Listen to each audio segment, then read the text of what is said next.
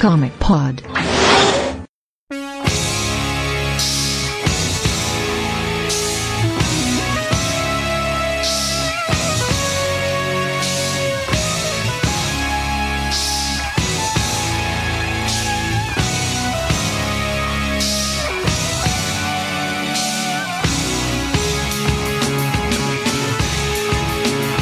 Varialto Avantes, aeronautas, sejam bem-vindos a mais um One Shot. Esse é um One Shot muito especial, vocês já viram no banner, ele é o One Shot especial da CCXP 2016.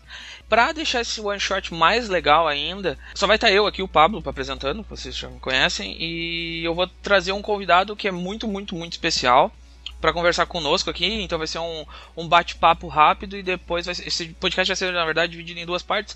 Primeira parte um bate-papo rápido, segunda parte um monte de entrevistas que a gente fez dentro do Artist Alley.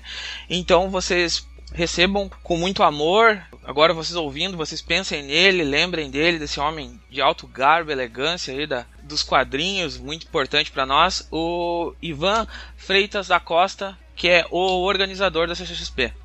Como é que tá, Ivan? Tudo bom, Pablo? Tudo ótimo. E você? Então vamos lá, né, Ivan? Uh, CXSP esse ano foi uma coisa de louco, né? Tipo, quatro dias que eu, eu escrevi um texto, um emulador de críticas, que é a minha coluna dentro do site, né? Falando que eu vivi quatro dias num planeta diferente. Eu fui viver no planeta CCXP, porque nada parecia afetar lá, assim.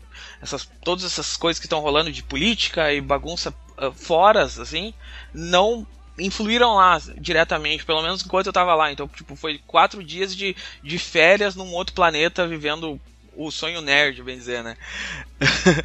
Eh, e eu queria te perguntar qual é o teu balanço sobre o evento, pra gente começar assim, de 2016.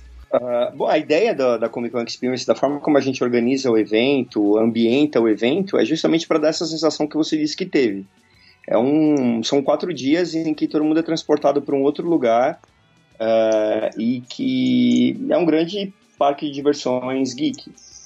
Né? Então a gente tem ali conteúdo, tem diversão, tem compras, tem a oportunidade de encontrar amigos, muita gente é, fica em contato pelas redes sociais, remotamente, o ano inteiro, e tem na CCXP como um ponto de encontro. Então é, são quatro dias para a gente se divertir com aquilo que a gente gosta muito. E aí as pessoas, é, ano a ano, mais pessoas né, vão, vão para a CCXP, a gente tem um novo recorde de público, 196 mil pessoas. O evento em 2016, uh, eh, apesar de ser a terceira edição, ele cresceu três vezes o tamanho que ele tinha originalmente na primeira edição. Então, assim, é um evento que já está no calendário de todo mundo, não só dos fãs aqui brasileiros, mas é um calendário, está no calendário cultural do Brasil, da América Latina inteira, o mundo inteiro olhando para cá durante esse período. Então é, é uma grande festa. Já entrou numa seara que já era uma outra pergunta minha, que eu já ia perguntar como é que tu tá vendo esse crescimento dessa GCP, porque parar para analisar, são três anos de evento e o evento já tem mais visitantes que as grandes Comic Cons dos Estados Unidos como é que vocês estão pensando na cabeça de vocês? Tipo, a gente está falando agora de 2016, teve quase 200 mil pessoas. Daqui um pouco, 2017, o tamanho já está imenso do evento. Como é que vocês pensam em administrar tanta gente dentro desse evento, assim, agora? Ano a ano a gente vai é, aprendendo mais sobre a dinâmica do evento, a, o, o perfil do público. É, uma, é, um, é um grande aprendizado. São apenas três anos. É um evento dentro do mundo de eventos, é um evento bem novo. É, porque quando eu, eu fui em 2014, né? No, no, a gente chama esse evento aqui, a galera, é o evento experiência mesmo, né? Que foi o evento da experiência. Que deu para perceber que dava para fazer algo assim. Tanto que quando eu saí do primeiro evento, eu fiz um vídeo dizendo que não era só esse evento ele mudava todo o estilo de fazer eventos dentro de, do país inteiro, porque a mídia que cobria eventos não estava acostumado com uma coisa daquele tamanho e, e, e, toda a mídia de quadrinhos, seja de games, seja de, de, de filmes, ela teve que se profissionalizar um pouco mais para poder atender melhor o, o, tanto de informação que vocês traziam no evento, né? É, é, eu acho que é isso que eu, eu é um mote legal, assim, porque ele acabou se servindo de laboratório para um monte de gente começar a melhorar ainda mais na produção de conteúdos. Desde o início, a gente se propôs a ter na CCXP uma plataforma para profissionalização do mercado como um todo. Uma das iniciativas nesse sentido é a política de não permitir pirataria dentro do evento. Outra coisa é o evento de negócios que a gente faz desde a primeira edição, que chamava Business Summit, e a partir desse ano passou a chamar CCXP Unlock, que é também para trazer é, subsídios, informações, dicas, conhecimentos para a profissionalização do mercado. Uh, e essa profissionalização ela tem desdobramentos também, como você citou, para quem cobre o evento. Né? Então, não adianta mandar uma pessoa, não adianta ir em um dia, não adianta não ir com uma pauta montada. Pessoa, é, quem chega despreparado numa CCXP, ele é atropelado pelo evento, porque acontece muita coisa ao mesmo tempo. Uh, isso vale tanto para quem cobre quanto para quem vai como fã mesmo, né? Sim, é um, é um grande é o grande que da visita, né? Tu, tu saber uh, ser pontual e ir aonde tu precisa e estar lá no momento certo, né? É o grande barato da CXP, porque é uma, uma grande exploração, né? A gente vai lá explorar o evento, bem dizer isso. A gente andando lá pelo Artist Alley, conversando com alguns artistas e coisas assim, eu ouvi várias vezes a fala comparando CCXP com o Nova York Comic Con, CCXP já tá batendo Nova York Comic Con e deixando no chinelo no quesito organização. Como é que vocês pensam essa área do Artist Alley? Até porque, pô, o Artist Alley se transformou no, no, grande coração do evento, né? 400, mais de 400 mesas tinha lá, né? 400 artistas, na verdade. Gente tinha 462 artistas, uh, ah, 336 mesas. Um dos elogios, assim, que a gente recebeu foi justamente do de um amigo que ele, ele coordena o, o Artist Alley da, da New York Comic Con e ele viu uma foto que eu postei e ele fez um comentário assim falando isso é maravilhoso, eu quero muito visitar e conhecer. Porque, ah, pegando um detalhe que pode parecer bobo, mas que acaba fazendo bastante diferença, uh, o Artist Alley da New York Comic Con não tem nem carpete no chão, né? Assim, ele, ele fica num pavilhão à parte, ele é muito grande, mas ele fica num pavilhão à parte e, e, na parte de infraestrutura ele é muito mais simples, mas assim, muito mais simples. Uh, e daí uh, os, os, artistas estrangeiros, inclusive, uh, e também os brasileiros que estão acostumados a, a visitarem e participarem do Alley em Comic Cons mundo afora, eles estavam muito impressionados com a estrutura. Até, pelo, até a mesa, que era uma mesa sólida. Era, sabe, dava para trabalhar, não ficava balançando. Quem, quem falou isso, pontuou isso para nós numa entrevista foi a Adriana Mello. Ela sentou ah. do meu lado e disse assim: Pablo, isso aqui é outro planeta. Ela falava assim: Olha essa mesa, cara. Eu pago X dólares lá e, e, tipo, eu não tenho isso aqui. E isso aqui foi mais barato aqui, entendeu? Tipo, isso aqui é muito diferente, é muito melhor. Olha só como os caras estão atendendo os, os, o pessoal que tá passando. Eu, eu, eu não tenho conhecimento da, da New York Comic Con porque eu não, não, não consegui ainda ter a possibilidade de conhecer, mas eu, pelo que os caras falavam, assim, nossa, deixou muito no chinelo. É, fica. A parte da infraestrutura chama muita atenção. É. A, a, New York Comic Con, no Artist Alley, eles têm um, um, é, é muito grande. Tem assim, tem, tem mais artistas do que nós temos. Uh, e também pela, pela facilidade né, do, de ser em Nova York, também tem muitos artistas que vão para lá por conta própria, então você acaba tendo uma quantidade muito grande de gente que é muito famosa, muito conhecida tal. Mas com relação à infraestrutura, a gente pode falar com tranquilidade. A nossa é muito superior. Muito superior. Uma coisa que esse ano eu, eu percebi, assim, que eu fui em 2000, 2014, né? 2015 não pude ir, que eu tava em banca de TCC, aí não caiu que não caiu junto. Mas esse ano eu, eu percebi a mudança do, do, do estilo da, dentro da CCXP eu, eu percebi um, um, tipo de mudança nos stands. Uh, o primeiro ano que eu fui, a gente viu muito stand de boneco, muito stand de roupa, muito stand de produtos voltados, assim, mais para aquele público, assim. Esse ano eu cheguei lá e, tipo, tinha stand da Faber-Castell, stand do Fini, stand da Havaianas, stands de, de, de produtos que tu não espera tá lá. E eu, eu te pergunto assim, como é que é o feedback desse standista, desse parceiro que tu, que tu, tu vai criando assim? Cada vez mais marcas vão percebendo no, na CCXP um, um, uma plataforma para dialogar com o público e com o mercado muito interessante. É, essas marcas não diretamente relacionadas com o nosso universo, apesar de que a Faber tem material de desenho, os artistas trabalham, então assim tem uma conexão. Mas quando você pega uma marca como Fini, que você mencionou, é, ela está mais longe né, do, do core né, do, do nosso mercado. Mas não está tão longe assim também, porque né, é um produto é um produto que todo mundo consome. Então, mais marcas vão se aproximando da, da CCXP é, para dialogar com esse público. Nós, inclusive, temos dentro do, da estrutura da CCXP uma, uma área comercial que inclui uh, pessoas que elaboram propostas de ativação de marca para empresas dentro do evento. No, no, caso da Fini, né? Como que a Fini pode estar dentro da Comic Con? Né? Ou, ou como faria sentido? Para não ficar uma coisa forçada, não ficar uma coisa que, que, que as pessoas estranhem e falem: caramba, por que, que esses caras estão aqui? É necessário fazer essa conexão e a gente ajuda nisso também. Então, isso é, isso é mais uma, um movimento nosso para ajudar a profissionalizar o mercado.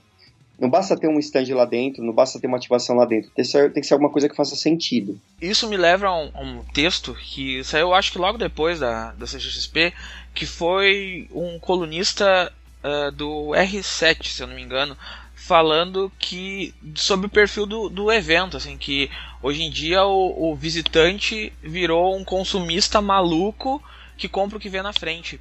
Tu concorda com isso ou. Tu...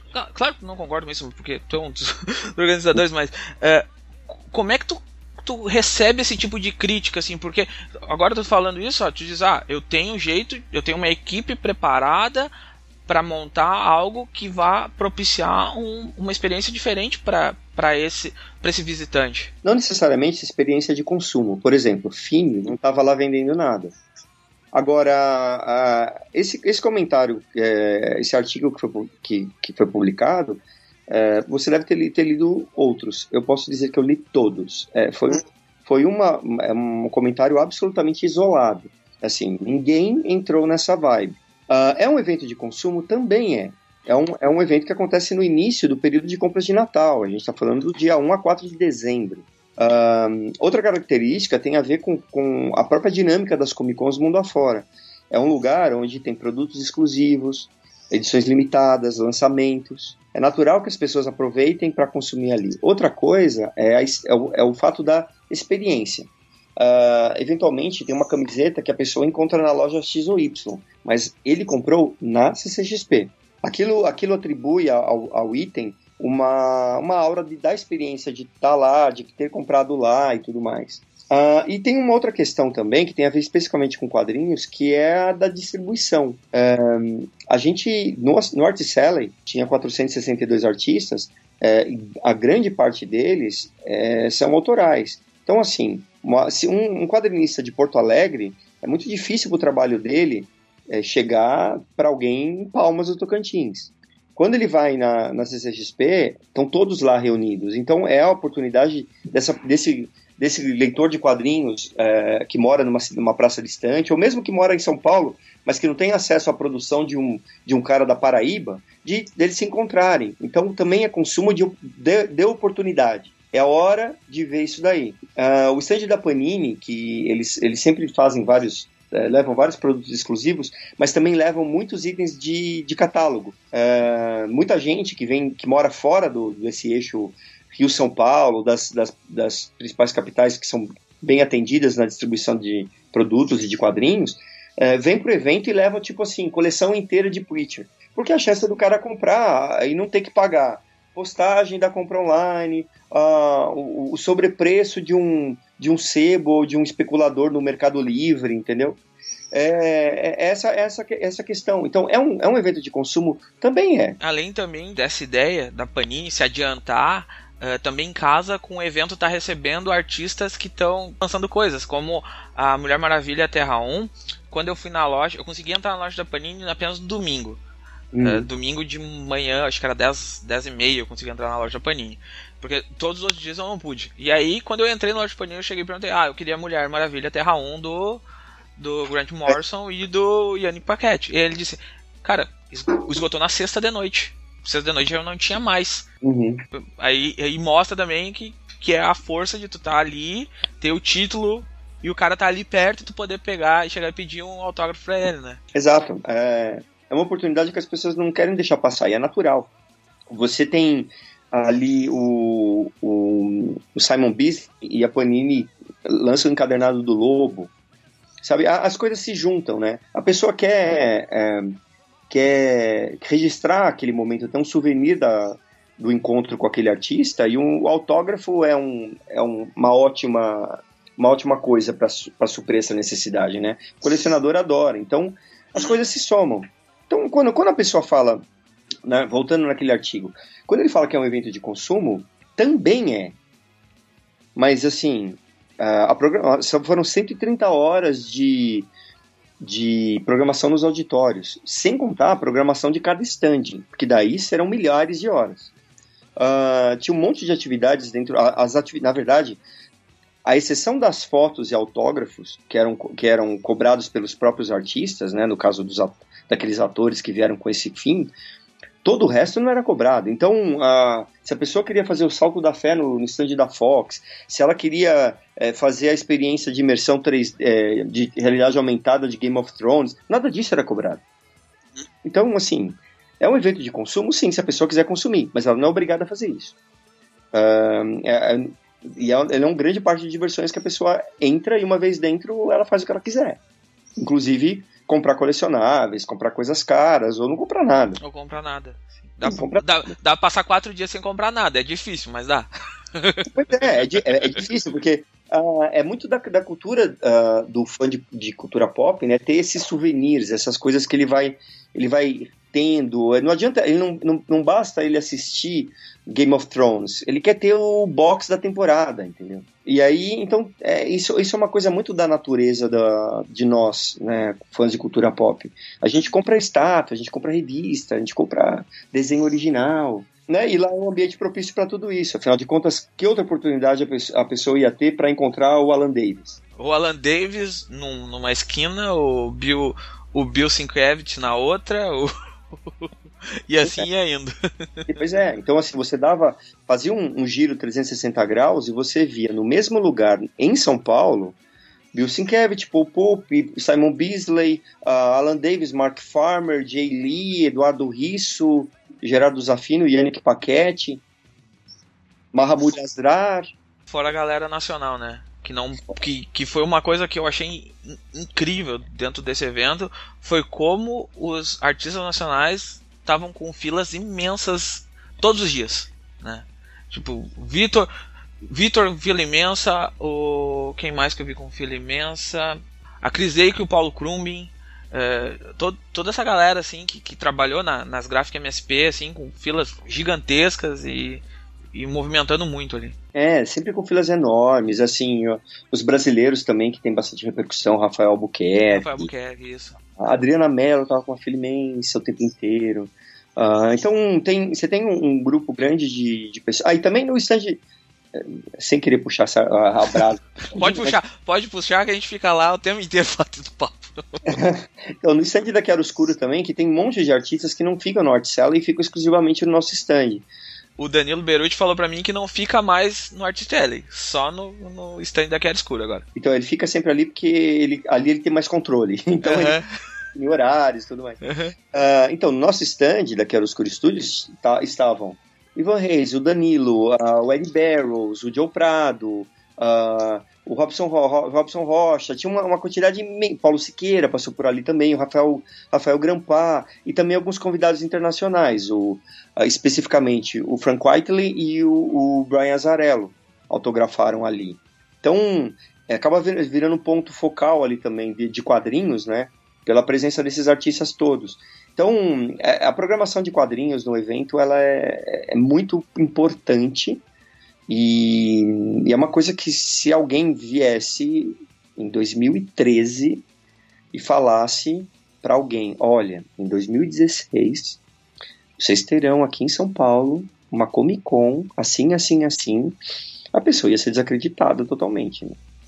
É, outra coisa que, não puxando sardinha pro estúdio do, do Chiaro Escuro, que também está acontecendo ali, é também da possibilidade de novos artistas chegarem e, e mostrar seu trabalho, né? Pessoal da DC e pessoal da Marvel, né? Teve gente ali uh, analisando o portfólio. Isso, a gente faz as análises de portfólio, tanto da. A, a gente não faz. A gente faz análise de portfólio da própria Quero Escuro Studios, mas também a gente hospeda a análise de portfólio da DC e da porque oferece uma estrutura para eles fazerem isso ali dentro, tem uma área própria tal, então funciona. É, isso faz parte da programação oficial do evento. Uh, Ivan, como é que tu vê a mudança uh, do, do perfil do visitante uh, desde 2014 até 2016? Porque é gritante a diferença do visitante de 2014, a diferença do, do de quem ia na CCXP em 2014 e quem vai em 2016. Pelo menos eu caminhando, percebi muita criança, criança assim, né?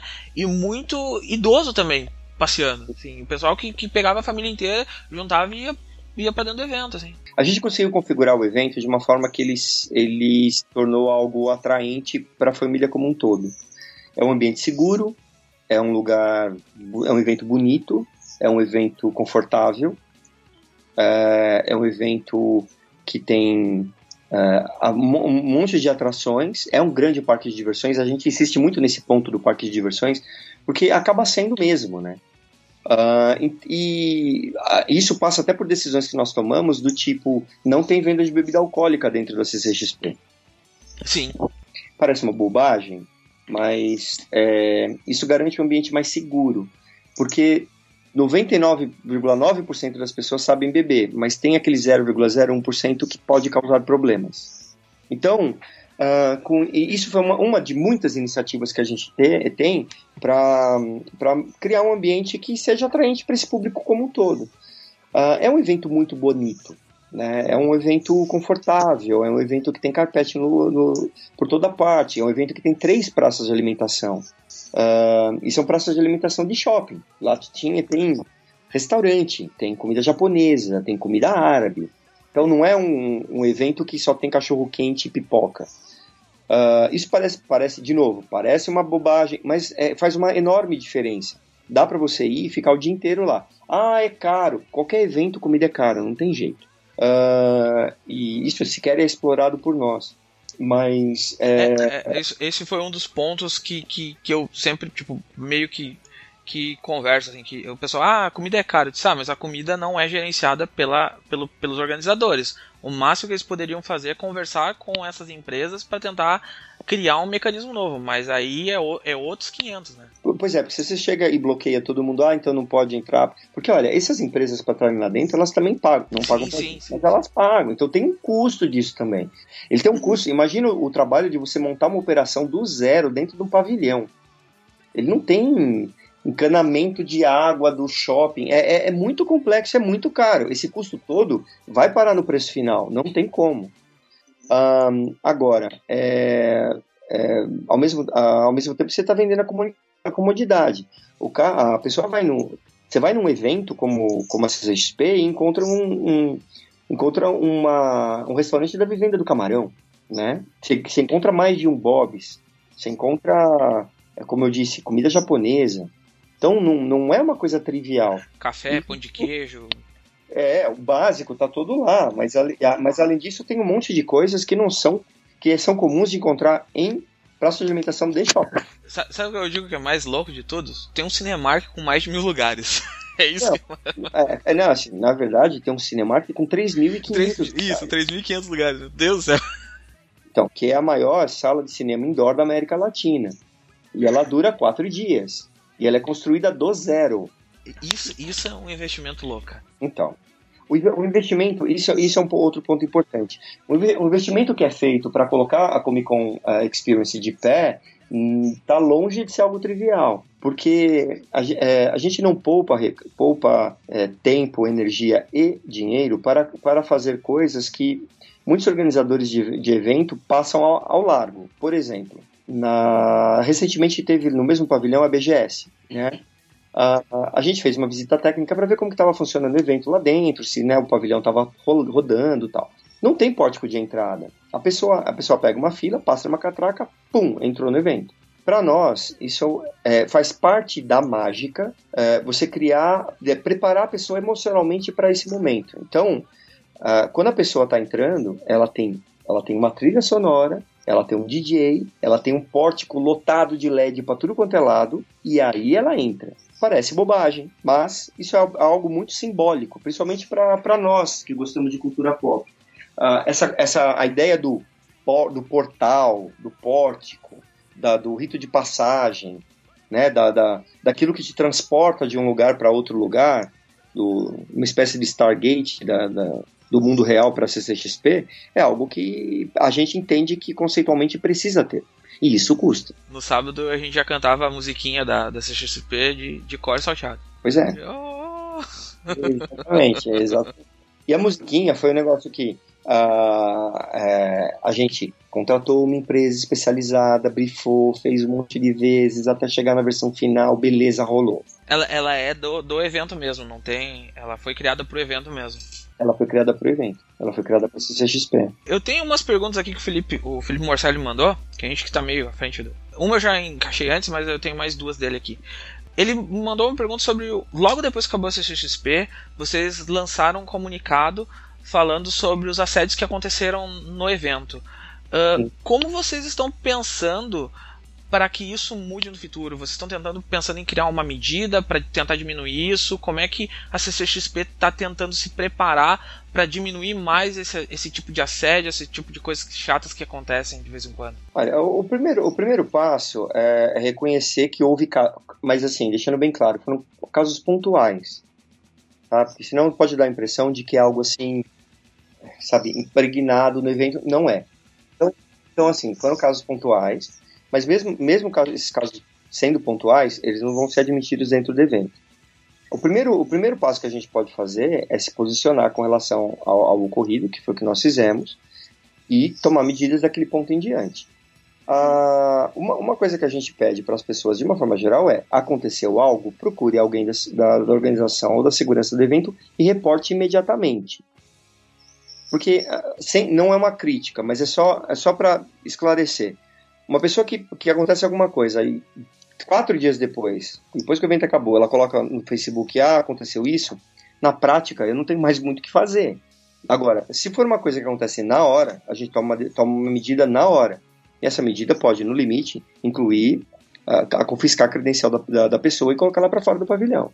Mas é, é, é, fundamental que a gente fique sabendo na hora, no momento. Tá? E, e uh, de, de nossa parte também, as, a, as equipes de operação, seguranças e tudo mais estão sendo mais uma vez reorientadas de que isso não, não vai ser admitido dentro do evento. Então, qualquer coisa que aconteça nesse sentido vai ter que ver na hora. Então a gente vai, a gente vai ver e vai resolver na hora. E isso é, é, é, um dos valores que a gente tem dentro do evento e é algo que a gente defende, prioriza e vai ficar prestar ainda mais atenção para que as pessoas se sintam seguras e confortáveis dentro do evento.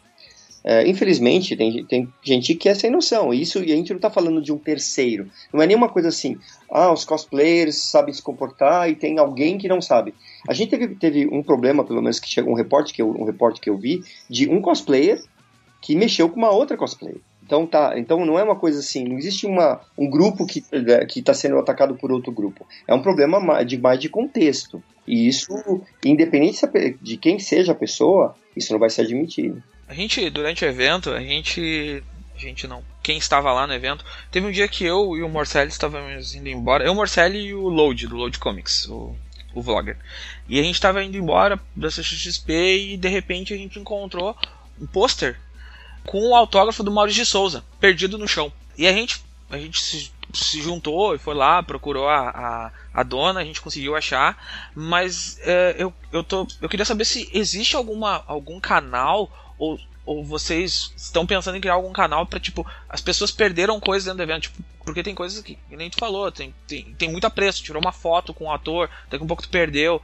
Como é que vocês trabalham se existe esse canal de, de achados e perdidos? Mas isso existe. Basta levar, basta levar o que foi encontrado para qualquer segurança e isso vai para a administração do evento. Inclusive, algumas coisas que foram, foram perdidas dentro do evento, está tendo um trabalho ativo desde, a, desde o fim da CCXP, para tentar localizar os donos pelas redes sociais e é, documento, por exemplo, sabe? Procurar o nome, onde que onde que tá a pessoa, quem é a pessoa, se ela está no Twitter, se ela está no Instagram, e tentar achar a pessoa e mandar. E avisar, olha, estamos com seu documento. Então, existe isso. Basta levar o... Desde a primeira edição, inclusive, basta levar a, o que foi encontrado a qualquer segurança do evento. Para a gente começar a ir pro, pro fim já, para aproveitar, essa ideia de vocês de começar a levar CCXP para o resto do Brasil. Como é que está sendo a organização dessa CCXP no Norte? Que vai acontecer agora em 2017. A gente está muito animado com, a, com esse projeto do CCXP Tour, que começa agora por, uh, por Recife, né? O CCXP Nordeste. Nordeste, isso. Porque uh, é, a gente sabe que tem um contingente muito grande de fãs de cultura pop lá e que e também ter consciência de que não é barato e nem fácil se deslocar até São Paulo, uh, passagem, hospedagem, se ausentar de trabalho ou do que quer que seja por vários dias. Então, levar o evento até lá é uma forma de, de atender esse público que quer muito vir, que quer muito participar, mas que eventualmente não consegue. Uh, é um formato que é, é, a gente acredita muito. É, ele tem uma, o evento vai ter uma configuração muito parecida em tamanho, né, com a primeira CCXP, a área é mais ou menos a mesma. E só que a gente leva para lá o, toda a experiência desses, acumulada desses três anos: conteúdo, é, operação, é, estrutura.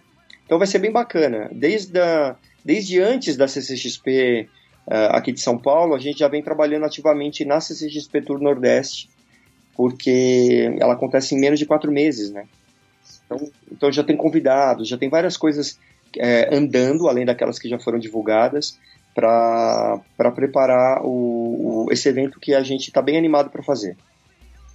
Uh, falando da área de quadrinhos, nessa CCXP Nordeste, como é que vocês vão estruturar ela? ela o, o Art vai ser um pouco menor, mas vocês vão dar tipo uh, mais preferência pro pessoal do, do Norte e Nordeste de artistas? Uh, ou vocês vão tentar misturar um pouco de, de, de todos, o, de todos os cantos do Brasil lá? a ideia não é fazer uma, um evento regional. Uh, a ideia é fazer uma segunda Comic Con. Então, a gente vai levar para lá, a gente vai levar para lá uh, uma, experi uma experiência apoiada no que a gente tem aqui em São Paulo. Uh, senão a gente não a gente não estaria cumprindo essa, essa proposta de levar o evento para outros lugares. A gente estaria, de certa forma, criando um outro. É, é, lógico que a gente espera lá um contingente maior de, de, de artistas locais, o que é super bem-vindo. Uh, mas não existe nenhum, nenhuma, nenhum direcionamento de privilegiar ou só ter. Até porque os, o público local vai querer ver um misto de várias coisas.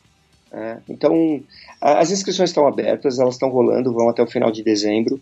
É, ali teremos uma noção mais clara de, do perfil de quem se inscreveu. É, eu pessoalmente gostaria de ver muita gente, muitos artistas uh, de lá, até porque vai ser uma oportunidade de conhecê-los. É, mas como, como acontece na CCXP como um todo, tem uma parte que é, é, de curadoria nossa, a gente tem mais controle. Agora tem uma parte que é, depende do expositor, depende de quem se inscreve. É, eu, uh, o perfil o perfil de quem estava no Art da CCXP aqui de São Paulo é, foi definido por quem se inscreveu.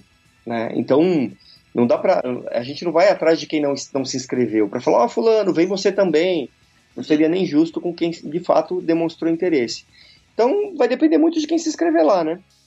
Mas pela, pelo andar das inscrições, eu acho que vai ser um perfil bem variado e bem bacana. Vou, vou, deix, vou deixar o link para artistas que visitarem esse podcast, vai estar ali embaixo, vão lá e se inscrevam. Para finalizar, todos os vídeos que a gente gravou lá e, e e textos que a gente escreveu e áudios que gravamos, a gente pergunta é, para todo mundo: foi épico ou não foi épico? Como é que foi a tua CCXP? Agora a tua, Ivan. Como é que foi? Ah, olha, foi, foi épico sim. Ah, inclusive pelo seguinte: ah, é, gente, entre os sócios, a gente tem uma. Somos em sete, né? A Comic Con Experience é organizada por três empresas. A, o, a Chiaroscuro Studios, né? A, que que eu, que eu represento, somos sócios, a, o Grupo Omelete e a Pisitóis. Somos em sete sócios e a gente está pessoalmente envolvido na operação do evento. A gente não fica numa salinha com ar-condicionado é, olhando o evento lá do lado de cima. Eu, eu a gente tá... andando com o tio Frank o tempo inteiro lá. Cara. Pois é, na, na, na, sexta e no sábado eu fiquei com ele o tempo todo, porque ele tinha, foram dois dias que ele tinha uma programação bastante intensa e eu fiquei acompanhando ele para que tudo fluísse. É, para ele e para os fãs. Então, é, isso acaba demandando bastante tempo. Agora, um, uma frustração que a gente tem da, da é que a gente não. Pessoalmente, e nós também somos nerds, a gente também gosta de tudo isso, a gente aproveita muito pouco. É, no evento inteiro, eu só consegui comprar um Lego no domingo, cinco minutos antes do evento abrir, Uh, eu deixei o Lego na loja, falei, guarda para mim. Eu não consegui voltar para pegar. Por sorte, entregaram para mim uh, na semana seguinte. Porque a gente está na operação, mas a, a, a, da mesma forma que tem uma certa frustração por, por pessoalmente a gente não conseguir aproveitar o evento, existe uma satisfação infinitamente maior de ver 196 mil pessoas aproveitando. É mais ou menos a mesma frustração que eu tenho, que eu trabalho. A gente fica lá cobrindo o evento e não, consegue ver tudo também, né? Eu acho que é isso, Ivan. Eu queria te agradecer por ter cedido um pouco do teu tempo. Eu sei que é, tá sempre correndo aí. Eu te enchi o saco no Facebook, me desculpa mil vezes, desculpa por ter não, ficado imagine, o saco. É, não, imagine. É que é, nesse, nesse pós-evento, é, parece que o evento acabou. Na verdade, ele não acabou. Ele não vai acabar porque tem Recife ainda. Não, é, o pior é o seguinte: é, é que a, a CCXP São Paulo não acabou. Ele, quando o evento acaba, existe um monte de trabalhos administrativos que acontecem para você fechar o evento de fato. É, o pavilhão ele, ele só foi entregue, ele só foi devolvido para São Paulo Expo na, na quarta-feira de manhã tem todos os é, fechamentos financeiros, contábeis. É, eu fiquei eu fiquei acompanhando é, convidados que ficaram em São Paulo até quarta-feira. É, o Paul Pope ele só foi embora na sexta-feira da semana passada. Então, é, isso tudo demanda uma certa atenção, demanda tempo, é, pagamentos de fornecedores. Então, o evento não termina e, ao mesmo tempo, a gente já está muito envolvido com o de Recife. Então, um, as, as, pessoas falam, ah, CCXP acabou, CCXP acabou. O evento em si acabou, mas a operação do evento ela dura muito mais tempo. Então é, é muito corrido, sabe? A gente tem ainda bastante coisa para fazer. As nossas reuniões semanais elas continuam. O, nosso grupo no WhatsApp continua bombando. Toda hora uma ideia nova, já virou uma bagunça. É, é. é um misto, de, é um misto de, de fechamento do ano do, da, do, da edição que acabou de acontecer, com aprendizados, coisas que precisam ser mudadas, coisas que precisam ser mantidas, e já a, o foco em na no evento de Recife, né? Uh, então, de novo, te agradecer. Obrigadão por ter participado, por ter cedido teu tempo, falado conosco sobre isso, sobre a CCXP 2016. Foi um evento demais, eu gostei muito, entrevistei muita gente, eu conversei com muita gente que sequer um dia eu pensei em falar, eu, eu apertei a mão do Quaitali e isso já valeu a minha vida. eu apertei uma mão que tem seis Eisners, é, isso é mais do que eu vou apertar a vida inteira. É, então, brigadão aí. Não, obrigado você, obrigado pelo convite. É, é sempre legal falar sobre, falar sobre o evento, tirar dúvidas, é, conversar com o público. É, é, um evento que, como a gente sempre fala, ele foi feito por fãs e ele é para fãs e a gente o tempo inteiro é, tem vocês na cabeça. O que, que, você, o que, que os fãs vão gostar, o que, que eles vão curtir, o que, que vai ser mais legal, uh, o, o que, que vai proporcionar melhor experiência. E quando a gente sai do, do evento uh, tendo um feedback positivo uh, unânime, unânime praticamente, em praticamente tudo, é, a gente fica muito satisfeito e com uma sensação de missão cumprida e que o caminho é esse mesmo, além da satisfação de saber que a gente tem no Brasil uma, uma das maiores Comic Cons do mundo e sem dúvida a mais legal. Isso aí, então isso, isso já é um, um, um grande chamariz, né?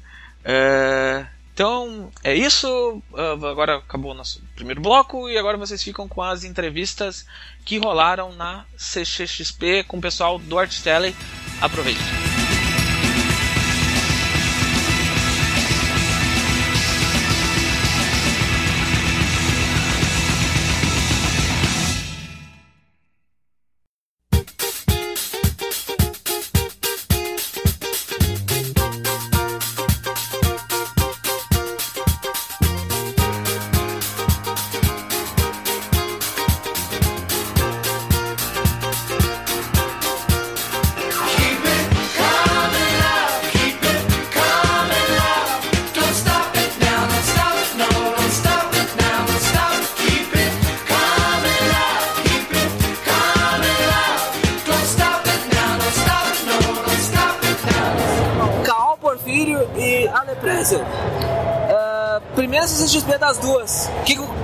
Achando? Loucura! Loucura! É muita gente chegando, é muita gente, muita, muita, muita gente. A gente não para um minuto, não dá pra ir no banheiro, não dá pra fazer nada. Mas assim, tá sendo. O retorno tá sendo muito bom, as pessoas estão vindo, estão gostando. E a gente não esperava que para os artistas independentes tivesse tanto público e a galera tivesse tão interessada. Tá sendo fantástico. Eu não quero mais sair daqui, não. eu não quero mais sair daqui, tá sendo muito bom. Público, como a Ali disse, veio o tempo todo, é, a gente não parou um minuto. A nossa mesa esteve sempre cheia. Uh, eu conheci várias pessoas que uh, a gente só, só, se fala pela internet. E eu falei tanto que eu fiquei até sem voz. Não, mas vem, vem gente da. Vem gente que conhece a gente da internet, vem gente, cara, do passado.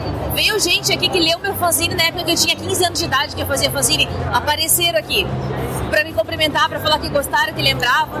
Da Caol, vem gente que diz que fica emocionada porque toca elas, a, a, os, as pessoas tocam ela, teve gente chorando aqui, nossa, nossa, é uma experiência assim.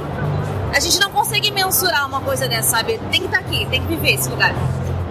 Arroz é o teu lançamento, Ali. Como é que tá sendo pra ti trazer isso pra cá? Uma história nova, criação tua, como é que tá sendo? Cara, tá sendo muito massa porque assim, o pessoal compra no dia e no dia seguinte eles postam no Instagram dizer que adoraram, sabe? Eu tenho vontade de entrar na internet e abraçar essas pessoas. É, o retorno das pessoas é muito legal, porque assim, eu vendi ela, ela, pela internet, né? Mas assim, tu manda e acabou o relacionamento. As pessoas vêm aqui, elas olham, elas folheiam, elas se encantam e elas voltam. É, é, esse contato direto do artista com o público é uma coisa que. É, não, eu não sei, eu não consigo pôr adjetivos nisso, sabe? Porque é muito legal. Uh, Cal, teu trabalho é quase que marca registrada já tua. Fight Like é um sucesso da internet, onde tu quer, onde quer que tu passe, tu, uh, tu deixa tua marca. Como é que tá sendo, tipo, feedback desse público, tipo, na, aqui, assim, Tá sendo muito emocionante. Uh, eu recebi pessoas aqui que ficaram tão emocionadas que elas chegaram a chorar e fizeram chorar também, porque é incrível como eu consigo me emocionar assim tão fácil. Eu pude trazer a série que eu fiz sobre relacionamento abusivo. Ah, verdade. Impressa e consegui distribuir todos. Teve pessoas que levaram vários, assim, para dar para as amigas e conhecidos que precisavam desse toque. Só pra dar um rapidinho, esse, essa essa série tá no teu Instagram, né? Tu lançou ela toda no teu Instagram antes. Tá no meu, na minha página do Facebook. Tá toda lá dentro de um álbum e só passando as imagens ao, pro lado que tu consegue ler todas, toda a história. E foi tão interessante o pessoal chegar aqui e ver que eu tô aqui que acabou, praticamente acabou tudo que eu trouxe. Eu trouxe o, o limite que eu tinha de, de dinheiro, eu investi o limite que eu podia e eu vendi tudo. Foi, foi, foi ótimo. Eu acho que essa é a prova maior que o pessoal queria que eu tivesse aqui. Eu, eu amei. Uh, tu tá lançando a camiseta da Gilmore Girls diretamente só pra toda a Frida? Como é que tu trouxe alguma coisa ou não, é só para toda a Frida mesmo. A gente conversou e decidiu fazer ela. E eu fiz ela para toda a Frida. Eu também fiz um Fight Like a Girl das duas. Ah, que legal. Uhum, só que eu foi antes de vir pra cá, então eu não consegui trazer uh, print. Mas já tem também. Ale, como é que tá para teus projetos para 2017? Então, eu tô terminando as disciplinas do meu doutorado esse ano. Daí ano que vem eu pretendo começar a dar aula. Daí vai ter um pouquinho mais de tempo de fazer mais uma história. Porque essa, essa, o arroz eu fiz assim, tipo, nas minhas férias, corrida antes de começar as aulas. E agora eu quero ver se eu faço mais. Você fez isso no, numas férias? Eu fiz isso durante as minhas férias. Meu Deus. Pensa numa pessoa que só desenhava, comia e dormia. Foi só o que eu fiz durante dois meses inteiros. Daí matei a história toda. Porque eu tinha que tirar aquilo de mim. É uma história que eu queria contar, sabe? Daí é, eu aproveitei aquele, aquele, aquela janela de tempo que eu tinha livre, em vez de curtir minhas férias, eu desenhei, né? É, mas daí ano que vem acho que vou ter um pouco mais de tempo pra talvez fazer mais um projeto. Cal, 2017, além de voltar a voz.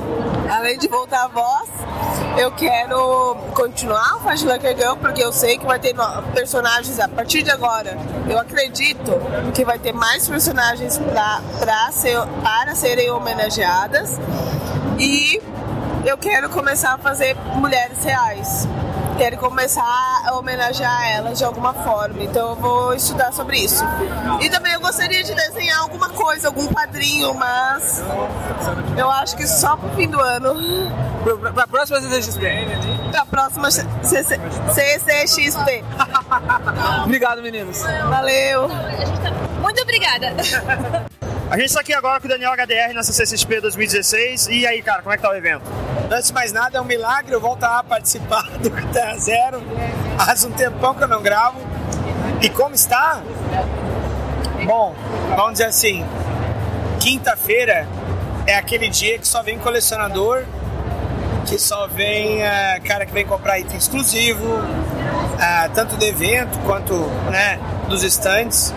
E quinta-feira o que tinha de público casual foi impressionante. O movimento de quinta-feira, pelo menos foi a minha impressão, parecia o de sábado. Muita gente. Eu fiquei impressionado. Eu trouxe 100 exemplares do sketchbook e eles foram quase todos. Eu precisei pegar um segundo pacote no hotel. Eu achei que esses 100 iam demorar a sair o evento inteiro. Só na quinta-feira foi quase tudo. É, o, uh, eu ouvi desenhista aqui no Arts Alley dizendo assim: ah, é muito autor, o cara chega até a minha mesa não tem mais dinheiro. Outros caras dizendo assim: nossa, foi bom demais tal. É lógico que tem muito artista, mas aí é que tá a questão. É, o público também aumentou, então cabe muito ao artista mostrar o seu trabalho. Não dá para ele se isolar numa ilha. Então, como artista, eu acho que foi um crescimento assustador. Eu achei muito bom, muito válido. Não estou conseguindo desfrutar o evento. Não tem como. Para falar a verdade, eu e minha mulher a gente conseguiu passear ontem às 11 da noite aqui dentro. Eu já tinha ido todo mundo embora. Mas eu, eu, eu acho que não há dúvida, isso ficou sendo um dos maiores eventos ligados à cultura pop uh, do mundo. Bateu Nova York, Arts Alley não, em San Diego, ah, San Diego é muito bagunçado. Aqui tá super organizado, sabe? E os stands estão muito bonitos, sabe? É, no momento que você você percebe, inclusive, caras independentes, como é o caso do, do Thiago Spike, do Crass, meu amigo desenhista, que ele montou um stand da, da editora dele, cara. O stand, sabe, não é uma, uma divisóriazinha de fórmica, de, de, de MDF lá. É um stand, cara percebe como tá, como o evento está levantando a régua, como o Sidão disse muito menos atrás, uh, levantando o nível para outros eventos do país. Você que tem experiência em ir para fora do Brasil, principalmente em Nova York, que você vai quase todo ano, uh, você diria que esse Artist Alley está maior que o de lá? Tá. Talvez não. Talvez ele esteja maior em número de, de artistas, mas em ocupação ele ainda está bastante compacto até. Esse esquema deles terem feito as mesas modulares, né, todas conectadas, talvez esteja ocupando menos espaço para ficar mais funcional. Mas eu acho que em número de artistas, sem dúvida, é os mais inscritos. Não tenho o número exato, mas eu tenho a impressão de, de ver muito mais coisa aqui. E sobre essas capas que você fez aqui para os livros da Jambu, o que você pode falar sobre elas? Ah, vou dizer uma coisa: as capas dos, dos livros jogos é uma coisa diferente, né? Sai do terreno dos quadrinhos, eu me divirto pra caralho. É, a Jambô, ela, ela tem trazido essa, essa tradição dos livros jogos que são muito bons. O, sabe, o, o material ele é, ele é, diferente, porque ele vai pra espada e magia, vai pra ficção, foge completamente do super-herói. E é uma coisa que eu costumo dizer muito, cara, em palestra, assim. O autor melhorar, ele precisa diversificar e se desafiar. Se você só faz a mesma coisa, você entra numa zona de conforto. E eu tendo esses trabalhos diferentes dos quadrinhos, me renova, sabe? É muito bom. Ano passado você lançou um quadrinho próprio. Você tá formando pra caralho, velho. Chega, chega a ser esquisito. Como assim, cara? Fala logo. Tô sendo, tô sendo profissional, cara. Ah, esqueci. Agora vocês recebem salário, esqueci. Não. Não. A, gente recebe, Não. A gente recebe doações. É diferente. Isso, é como uma igreja, entendeu?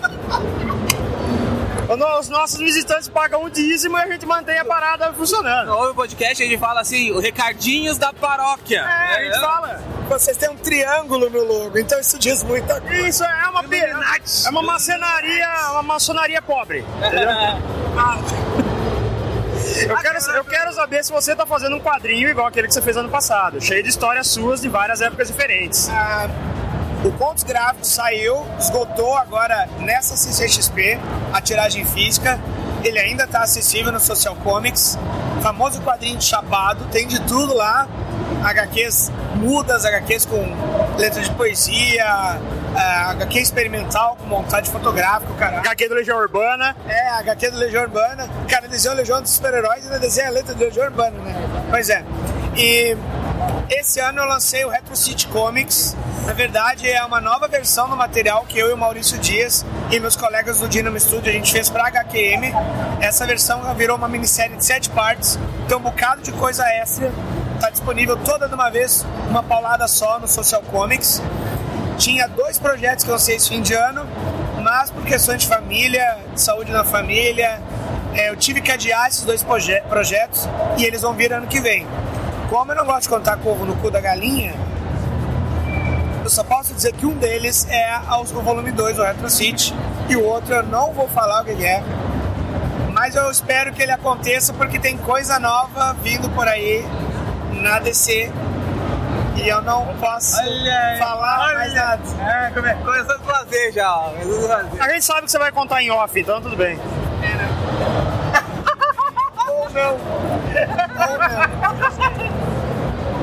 Manda, manda um recadinho para os nossos ouvintes maravilhosos. ArgCast voltou, né, gaiada? Dynamo.art.br é o site, ou ArgCast, podcast do Dynamo Studio. Estávamos no longo inverno, voltamos. Três anos de ato três anos. Oh, o tempo passa devagar pra ti, hein? é, é, almoço. É, a ArgCast está de volta. Temos um episódio novo sobre heróis em ação barra super amigos. Resgatamos essa velharia, ouçam lá. E fim do ano teremos uma retrospectiva bombástica. Aguarde, polêmica. Aguarde. Valeu, Daniel. Valeu, meu querido. Obrigado. Cadê tua mulher? Ah, isso aqui com o Ed Barrows e o Weber Ferreira no último dia da CCXP. Senhores, como vocês estão? Eu estou bem. Bem agora e aproveitando ao máximo aqui a galera, né? E... Vocês diriam que o evento está maior do que os dois anos anteriores? Com certeza maior. E, e o, o, pessoal tá. Eu, eu, vejo que eles estão mais específicos, já sabem o que querem. Né? Até porque teve os, os, outros anos, né? E era muito novidade. Esse ano o pessoal já vem sabendo o que quer realmente. Aí né? como é. É, isso é verdade. Aí a gente percebe que a, o pessoal está criando uma mentalidade de, da concepção do que é realmente um evento de quadrinho, né? Tem muita gente que já conhece os seus ídolos, né? Os seus, né? aquelas pessoas que eles realmente gostam, traz muito, muita coisa importada também, né? Eu tô surpreso com a quantidade de Batman que eu tô fotografando importado, né? Então... E aproveitando que vocês já citaram quadrinhos especificamente, como vocês dois começaram a trabalhar juntos? Já tem o quê? Uns três anos, né? Tem mais. Quatro, quatro ou cinco anos. Foi no FIC, acho que foi 2009. A gente, na, na, o arte finalista era, era o Paulo Siqueira hum. e eu entrei para ajudar. Na época do. 2011. É, eu já tinha feito coisas esporádicas no, no Black Night, mas eu entrei para ajudar mesmo, foi no, no Nightwing. E de lá eu, eu fiquei. Ele começou na edição 5 do Nightwing, ele fez praticamente a metade de uma edição. Aí a partir da edição 6 ele também fez parte da metade também. Edição 7 na edição 0 ele estreou como, desenho, como arte finalista oficial. A, a, a gente foi assim. É, e o Joey percebemos que ele, o Weber estava pronto. Era a chance dele e era a oportunidade que eu queria dar para ele, para que né, é legal você ter um parceiro que mora na mesma região, que fala a mesma língua, que tenha o mesmo perfil, que gosta de trabalhar também, porque o, o trabalho do arte finalista é complicado também, né? É. é uma parceria que tem que ter com o desenhista, porque não. É, tem que ter conversa, senão o trabalho não vai, não vai acompanhar o que o, que o, o desenhista está pensando. E fora que às vezes eu dou muita batata quente para ele descascar, né? Porque eu entrego na mão dele coisas que é meio complicada, né? E ele eu dou a minha ideia para ele, ele acha, eu pergunto, ó, e aí, dá para fazer ou não dá, tal, como é possível fazer isso? Aí ele diz quais são os procedimentos e a gente adota, isso fica legal. É uma boa parceria. E como você começou, Weber? Essa é a primeira vez que a gente tá falando em áudio por aqui. Que eu comecei com Com, com quadrinhos. Olha, quando você percebeu que, cara, essa é, essa é a coisa que eu quero fazer. Bom, eu sempre gostei de quadrinhos, mas quando eu cheguei em Belo Horizonte, eu conheci uma galera que gostava de quadrinhos, vi que tinha uma escola de arte lá e colei nos caras. Colei nos caras, conheci o Júlio, o Júlio Ferreira, o Eduardo Pancica, que Não estudou são irmãos, tá? Júlio e é, todo mundo acha. Mas aí conheci os caras, os caras viram, eu mostrei meu portfólio, eles viram que eu tinha vocação, né? Falou, cara, você tem que fazer teste também, praticar, que você não tá ainda no, no nível. E eu comecei a mostrar trabalho, fazendo coisa autoral, publicidade. Trabalhei uns 3, 4 anos só fazendo publicidade e coisa autoral. E de lá pra cá eu vim conhecendo mais pessoal que trabalha com quadrinho. Aí em 2009 que eu vim conhecer o Joe Prado, né? Já tinha trabalhado com outras agências mais nacionais, mas eu conheci o Joe Prado, na época era Art Comics.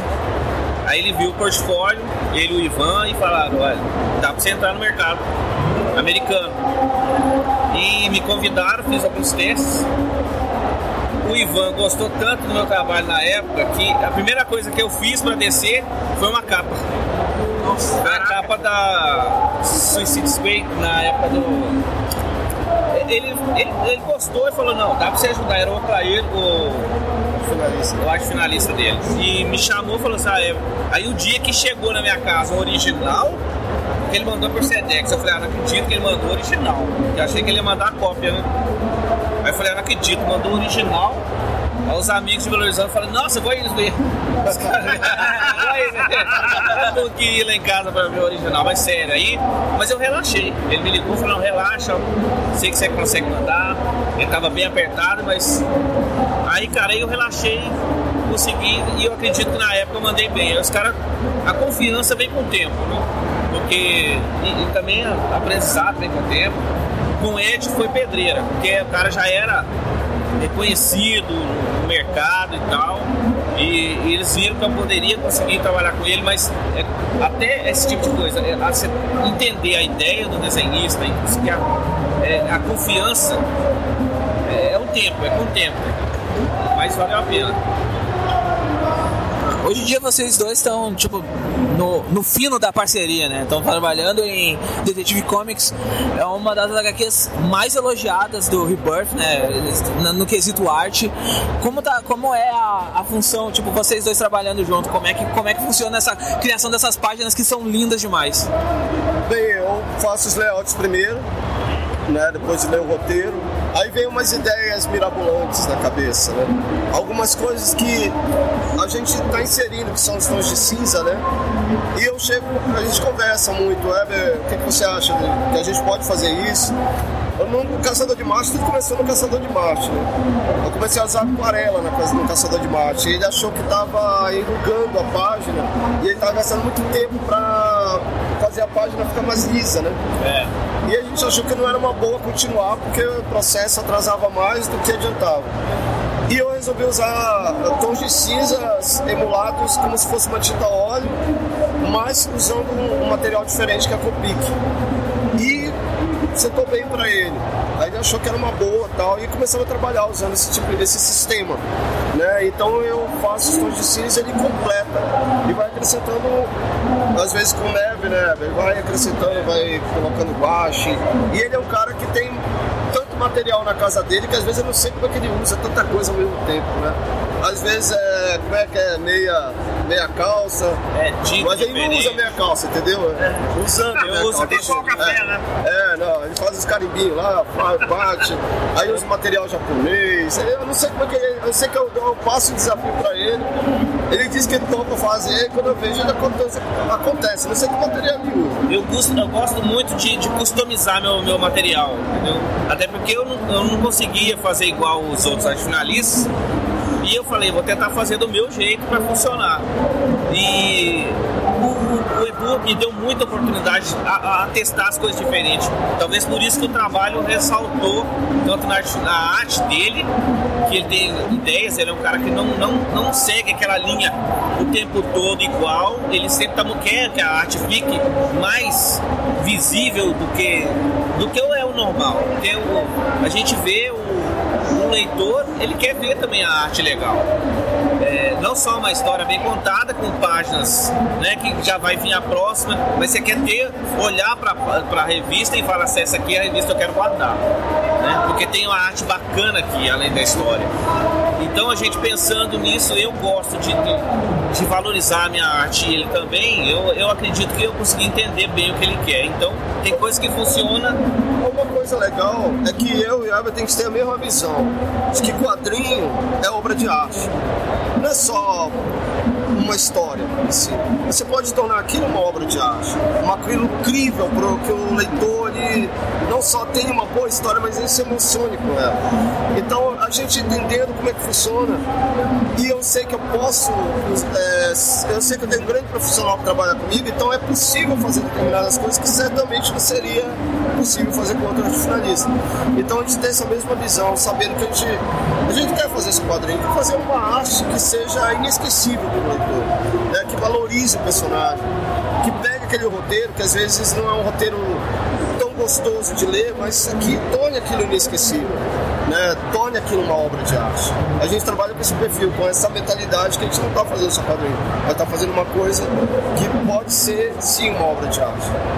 É arte. E vocês dois, uh, vocês sofrem algum tipo de pressão interna ou externa por trabalharem com determinados personagens? Não, acho que a gente, eu pelo menos já desencanei disso há muito tempo, né? Quando eu desenhei o Batman, muita gente perguntou, e a pressão? E a pressão? Não tem pressão. A pressão mais é nossa, né? De fazer um trabalho legal, de fazer um trabalho decente. Eu acho que já há uma confiança dos editores, né? Já tá, eu, pelo menos, estou 12 anos na DC, né? 11 como exclusivo. Então não tem mais aquela, aliás, 10 como exclusivo. Então não tem mais aquela pressão editorial. Eu tenho que sentar e fazer e me divertir, assim como eu creio que o Weber também tem essa mesma visão, né? Eu, eu, eu já, já tive esses momentos de travamento, mas foi quando eu comecei, eu achava que eu não, ainda não estava pronto para algumas coisas, né? Mas agora eu já tenho confiança no que eu faço. Nem sempre sai o melhor de mim, mas eu estou sempre tentando fazer o melhor. Nunca faço pensando, poxa, eu vou fazer isso aqui para acabar logo nem sempre vai funcionar o que eu estou pensando, as ideias, no trabalho não vai ficar perfeito, mas na maioria das vezes eu estou tentando fazer o melhor. E alguns personagens te dão mais ânimo para isso. É, talvez agora trabalhando com Batman, é, é a hora que me dá mais vontade, mesmo cansado. A pressão continua, a pressão não é só você trabalhar com personagem, é prazo, é editor te cobrando, é já pensando na próxima, é, e você sabendo que você tem que acabar aquilo ali no prazo e tem que fazer um trabalho de qualidade. Isso aí que pra mim é a maior pressão. Agora, eu estar tá fazendo aquele personagem já é uma diversão. É, tem que acrescentar também que o Adriano Lucas também está fazendo um trabalho muito bom nas cores também, né? Isso aí é uma excelente aqui. Talvez não funcionasse tão bem se a nossa equipe não fosse bem fechada. Eu converso com o Ed, ele me mostra, me pergunta, fala o que está funcionando, o que não está funcionando. A gente fala isso com, com o Adriano o tempo todo. Eu dou os toques para ele, falo, ó, quando a gente começou, até eu falei, ó, tem algumas coisas que eu já vou te passar, porque alguns coloristas ainda não entenderam o que a gente faz o que o Ed está fazendo. Já passei para ele, não, é isso mesmo. Algumas pessoas já aceitam, outras acham que a gente está querendo é, criticar o trabalho, outros não. Isso é que é legal, quando o cara entende o que você quer, você quer ajudar no trabalho dele ressaltar. Cada etapa tem que melhorar, entendeu? A etapa dele eu tenho que melhorar o trabalho meu, a cor tem que melhorar mais ainda quando tá todo mundo afinado e funciona. Para finalizar, já que você falou de, de etapas, é... que etapas ou que evoluções vocês perceberam desde que vocês começaram juntos até chegar ao ponto que vocês estão agora? Bem, eu acho que eu acho que começou tudo no, no Asa Noturna, não tem jeito. A edição zero do Asa Noturna ela já foi um, um divisor de águas.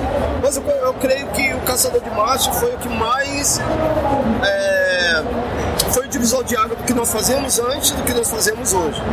Porque ali a gente começou a brincar, testar É, coisas novas, se divertir. É, Foi até uma escolha pessoal, porque na verdade não- nós não íamos fazer o Caçador de Marte. Eu ia fazer apenas duas edições do Caçador de Marte. E a gente, nós íamos para o Batman Channel, né? E no Caçador de Marte por causa do roteiro, que eu achei fantástico, era uma coisa diferente, eu não lembrava desse, era Mazinha Vertigo. E quando nós sentamos e decidimos ficar no Caçador de Marte, o editor não acreditou. Eu pensei assim, poxa, é uma oportunidade, não tem cobrança, e da gente fazer coisas É. diferentes. É isso que eu pensei, a gente não teria tanta cobrança quanto. É aquela coisa metódica que a gente tá fazendo as coisas do baixo, eles iam querer sempre daquele jeito. Você lembra aquelas coisas que a gente. Por exemplo, a capa tinha que ser daquele jeito, né? as algumas close tinha que ser daquele jeito. Mas no, no caçador a gente podia testar coisas diferentes. Mostrar pra eles que funcionava. É tanto que se vendesse, é excelente. Se não vendesse, já estava dentro do cronograma da editora. Mas a gente podia se divertir. Tanto que foi uma das edições, uma das revistas mais elogiadas da DC. Pode não ter vendido bem, representado isso em venda. Mas em termos de crítica, ela foi uma das revistas mais bem recebidas pela, pela crítica. Então nós pudemos testar, né, inclusive as cores que eu colocava em aquarela, era como se eu estivesse dando uma direção pro colorista né? O Weber foi um momento da gente de transição ali de, do que nós fazíamos antes do que nós fazemos hoje. Então foi um divisor de água. Ali a gente sentiu que a gente podia ir muito mais além de só simplesmente fazer o que fazíamos antes. Beleza, gente. Muito obrigado pelo tempo de vocês. Valeu. Eu tô aqui com o Kobe, Pedro Kobielski. Estamos aqui eh, na Comic Con Experience 2016, a número 3. É o último dia e a gente está gravando um monte de áudios para vocês de vários artistas nacionais dizendo sobre obras, sobre a vida, sobre a, sobre a CCXP, recadinhos para, para boas influências morais. Ah, Kobe, o que você está achando de tudo isso? Cara, muito legal. Primeira vez que eu estou vindo aqui com o Terra Zero e eu tô gostando bastante. É, é- é enorme isso aqui, cara, é enorme. Tô dando um recado, parece um menino do interior falando. Mas é verdade. E realmente, para quem faz arte de quadrinhos, é a melhor oportunidade, porque tá todo mundo aqui e é a melhor oportunidade que um artista tem de, de divulgar o seu trabalho e levar ele adiante. Você falou de estar enorme, ah, são 100 mil metros quadrados. A gente não tem certeza, mas a gente acha que isso é maior do que várias cidades, sabe? Tipo, e dá pra se perder aqui, né? Dá, dá pra se perder. Eu me perdi várias vezes aqui. E, inclusive, não encontrar pessoas. É, encontrar é a parte mais difícil. Encontrar realmente é a parte mais difícil. Perdi minha namorada aqui várias vezes, perdi o Delfim, que é quase minha namorada também, várias vezes. Então, mas a gente se acha. Com a internet, essas maravilhas do mundo moderno, aí a gente se acha. O que, que você acha que foi o, o ponto mais positivo dessa edição? Nossa, dessa edição? Se pudesse pegar um. Cara, conhecer os artistas que eu tanto gosto, como Brian Azarello, como Frank Whiteley, que são. que todo mundo que trabalha com quadrinhos e tal é um pouco fanboy, né? E eu sou. E conhecer o Frank Whiteley, conhecer o Brian Azarello, conhecer essa galera foi a parte mais legal do evento, sem E dúvida. duas personalidades que você citou, tão diferentes uma da outra, né? Exatamente. O Brian Azarello é o cara mais. ah, o cara seco, o cara. Mas é o jeito dele, né? O jeito, cara, mas o cara é autêntico, é muito autêntico. E o Frank Whiteley numa personalidade completamente diferente, né? O cara tranquilão, o cara da boa, mas sem dúvida rendeu bastante aí. E agora a gente vai ouvir várias opiniões de várias pessoas. O que, que você acha que os ouvintes devem fazer agora para poder relaxar, ouvir? Pra poder relaxar, É, tipo, eh, recomendações para se ouvir um podcast desses. é não usar drogas ah, ilícitas. Tipo, sei lá, cigarro, É. ou isso é lícito para você? É, eu acho que é lícito, né? É lícito? É lícito, tá valendo. Tá valendo, tá valendo. Valendo. Comer um X ruim é uma droga É, só drogas lícitas, né? pastelina, Refrigerante. de fruque. Fruque, é bom, fruque.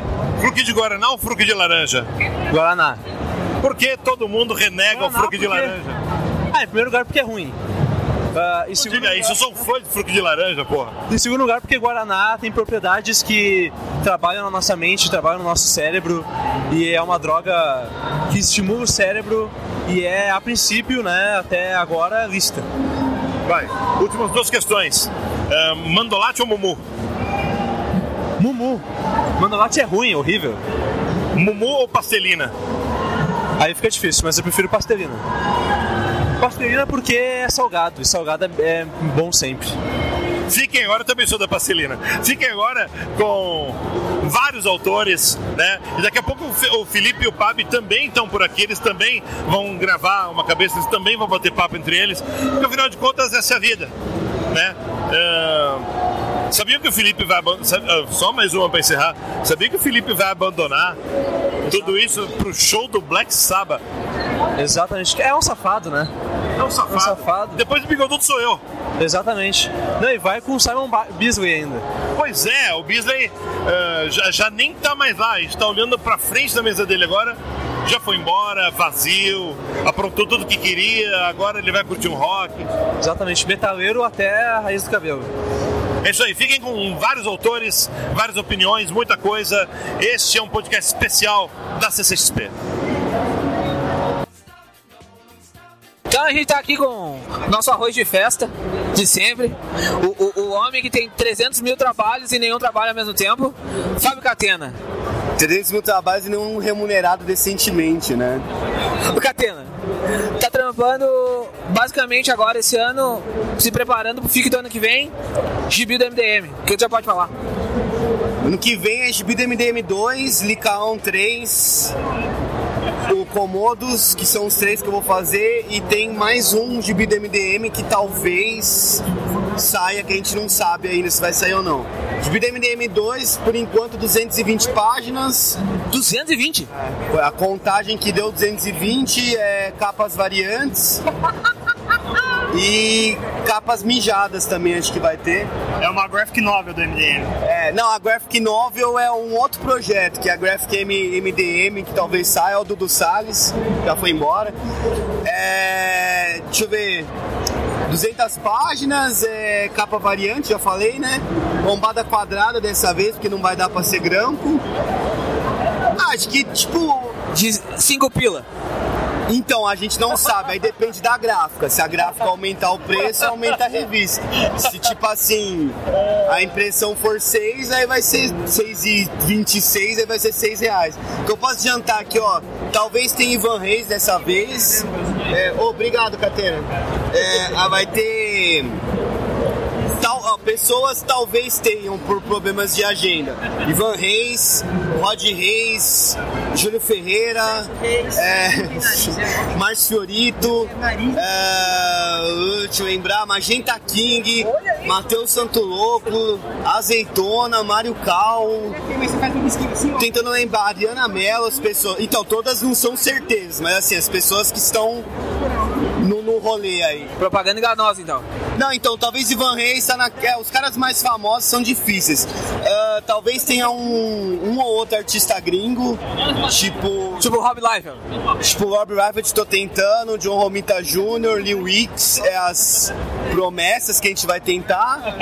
E junto com, a, com, tem o Licaon 3, né? Que aí é. O Rod não vai desenhar o gibi do MDM. Ah, não, mas é que o Rod já é um prata da casa. Aí, tipo, falar é pleonasmo que ele vai participar. Ele, ele vai. Quero ver se ele vai fazer uma capa dessa vez, né? Se ele é o prata da casa, quem é ouro da casa? O réu, né? Tipo, é o único. e vai ter uma parada legal que eu não posso contar. Eu acho que eu não posso contar, mas foda-se. Que é uma história que tem a ver com os personagens lá das infâncias dos MDMs, assim. Vai ter uma parada disso. Ah, tava falando do Licaon. Licaon 3, aí vai ser o mesmo esquema, preto, vai continuar a história. Uh, se o Roger deixar, eu vou continuar fazendo. O Comodos que a gente falou o nome é o gibi em homenagem a Image, mesmo Massa Véia, meio do Alex, a gente criou nos anos 2000, então vai continuar a mesma coisa de tudo que a gente gosta de desenhar. E o MDMs, bo- o MDMs Caixa Box vai rolar mesmo.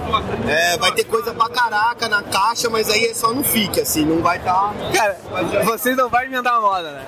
Não, vai rolar, assim, é certeza. Isso não é mentira. Vai ter o box caixa MDM mesmo. Tu tem mais um gibi lançando aqui na, na, na CCXP, né? Que é o que tá lá no Instituto HQ, né? Do...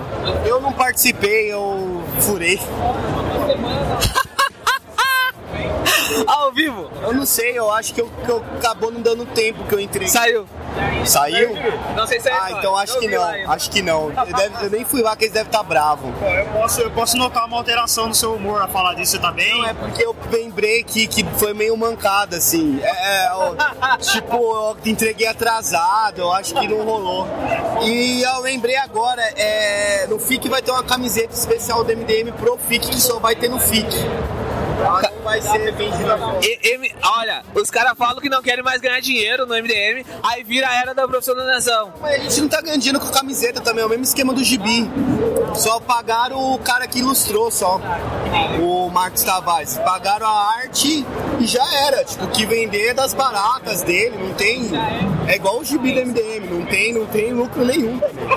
Aí a gente vai fazer uma especial pro FIC, ainda não temos ideia, mas vai rolar um. Vai rolar agora uma Liga da Justiça, todo mundo. Não, acho que não, não, não. Tem que ser só os clássicos. Só os clássicos. É. Só os clássicos. Só os clássicos, tipo, os primeira e segunda geração, no máximo até o Algures, é, Buqueme e Porco. Catena não. Não, não. Cadê a necessaire? Já tem muita coisa. Necessário acho que sai no FIC, tem que ver o fornecedor. Não veio necessaire? Isso quer trazer? Trouxe. Não, eu trouxe só a minha, mas o fornecedor tava muito caro. Aí não rolava fazer pra vender. E o outro fornecedor que a gente arrumou não dava conta de fazer pro FIC, ou pra CXP. Aí a gente desistiu, só ano que vem mesmo. Então só pra, pra resumir, se o cara correu tudo, é LK1 3, MDM 2, Comodos, talvez mais um gibi do MDM que a gente não sabe se vai sair, Caixa Box MDM e a camiseta especial do FIC, 15 anos de MDM. E a graphic novel do Ultra. Que talvez é essa aí que a gente não sabe se vai sair ou não. Acabou, acabou de contar. Talvez tenha uma gráfica MDM. Então a gente tá ainda, se der tempo ou não der, porque a gente tinha uma ordem de lançamento, a gente não queria pular essa ordem. Tipo, ah, não vai dar pra fazer uma, então faz outra. A gente queria manter a ordem, então a gente não sabe ainda o que vai sair. Mas certeza MDM 2, Lica 1 3, Comodos. Então tá, valeu, Catena. Chega, né? Então a gente tá aqui com o Felipe Canho. Fez um monte de coisa legal. Obrigado. Eh, Canho, projetos. Tá terminando 2016. Tipo, trabalhou pra caralho. Demais, demais. Trabalhei. Lançou coisa demais, assim. 354 mil gibis. O que, que tu tá pensando pra 2017? Cara, eu vou te falar, era pra eu trazer quatro lançamentos aqui pra CCXP que acabaram atrasando um pouquinho. Então o ano vai começar quente, porque eu tenho o Escolhas vai ficar pronto em fevereiro, tem lançamento pra abril. O Classified vai ficar pronto agora mês que vem, agora final do mês vai ter lançamento em janeiro. O Bom Demais, que eu ganhei o ProAc ano passado, vai sair em abril também. E vou continuar com a série da Ruiva, que a gente vai lançar, se tudo der certo, os próximos quatro números em 2017. Ah, como- Bastante coisa. Tá, agora tu também. eh, Tu, tu conseguiu uma coisa que a gente fala assim. Que é muito, que é muito, que é muito difícil de, de rolar com, com, o escritor brasileiro. Tu conseguiu produzir pra fora.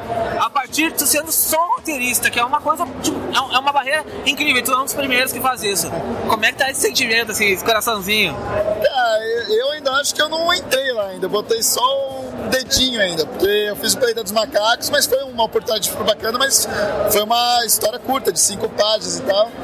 Eu vou continuar tentando, vou tentar aí mais um tempo pra realmente entrar no mercado e trabalhar lá pra fora. É, Vamos ver se dá certo, né? É, tu, já, tu- já tentou a Marvel umas sete vezes, mais ou menos, né? Cara, já eu cada vez eu acho que eu chego mais perto, porque eu vou conhecendo alguém novo da Marvel, né? Quem sabe um dia eu chego lá, né? É, é, a dificuldade hoje pra trabalhar pra fora muitas vezes é a língua, porque eles não conseguem ah, ah, se acertar entre língua, a nossa tradução pra eles, e aí eles têm dificuldade. Então é, é essa a barreira, tu acha ainda? Ou é outra coisa? Não, vou te falar que eu acho que o que eu, o que eu peguei de conversando com o pessoal é mais assim, é, a Marvel é tipo a Série A do Brasileirão. Entendeu? Então eles querem, eles querem ver que você teve sucesso na Série B na Série C, que você publica bastante, que você tenha é, consistência. Isso é uma das coisas que eles mais falam, que não adianta você chegar com um quadrinho para eles em 2015 e 2016 chegar com o mesmo quadrinho. Eles querem ver você produzindo, sem parar, um atrás do outro e, e lançando coisas por outras editoras, para eles chegarem e falar, não, agora você está pronto para vir para Marvel. É isso que eu sinto deles. Então por isso que eu estou publicando cada vez mais coisa, exatamente para chegar né, numa Marvel, numa DC, que é, é, é a elite, né? Então eu, quero mostrar essa consistência de trabalho. E tu já pensou, ainda a gente falando sobre o mercado gringo, assim, uh, a Image pra ti, como é que tu visualiza ela, assim, tipo, a porta de entrada é muito difícil ou é, ou é aquela coisa que ainda tu, tu, tu, tu não tem ainda, tipo, o projeto que tu quer apresentar? Eu já tentei mandar projeto para eles algumas vezes, nunca virou nada. Eu hoje vou te falar que acho que é mais fácil entrar numa Marvel DC, porque você tem rostos, né? Você tem pessoas que você sabe com quem falar, como chegar lá. A Image para mim é um grande conglomerado que você não, não sei com quem falar lá dentro. Eu não consegui conhecer ninguém, nenhum editor da Image. E eu acho que é muito porque a Image no fundo é uma cooperativa, né? Tipo, eles analisam projetos, eles acham que é legal, eles vão e lançam. É diferente de ter uma linha editorial de falar, não, a gente está procurando projetos Velho Oeste, entendeu? É, então, assim, a Image, é, eu não sei no caminho para chegar na Image. Ainda estou vendo como é que faz para chegar nessa editora específica. Uh, agora a gente voltando pro. Tu, tu, eu, eu, sempre chamo de Catarse Man, né? tu, tu, sabe disso, né? É piada interna. Já fez 300 mil Catarse, Kickstarter. Uh, tu acha que é o terceiro Kickstarter que tu conseguiu, né? Quarto. Quarto Kickstarter. É, tipo, tá, como é que é o público lá? Como, porque agora tu tá fazendo muitas convenções lá fora, né? Sim, sim. Como é que tá sendo o público lá? Cara, são bem diferentes os públicos. Pelo menos de, de Kickstarter versus Catarse são públicos bem diferentes. Você tem que rodar campanhas de maneiras bem diferentes. É, cara, eu vou te falar, as convenções que eu fiz, uma ou outra eu tive mesa, outras eu fui mais com o passe profissional para fazer contatos, passando nas editoras e nos painéis. Mas o que eu percebo assim, o mercado é tão grande que o, público americano eles esperam que se seu quadrinho for bom, já vai ter passado por esse filtro das editoras, então vai sair para alguma editora.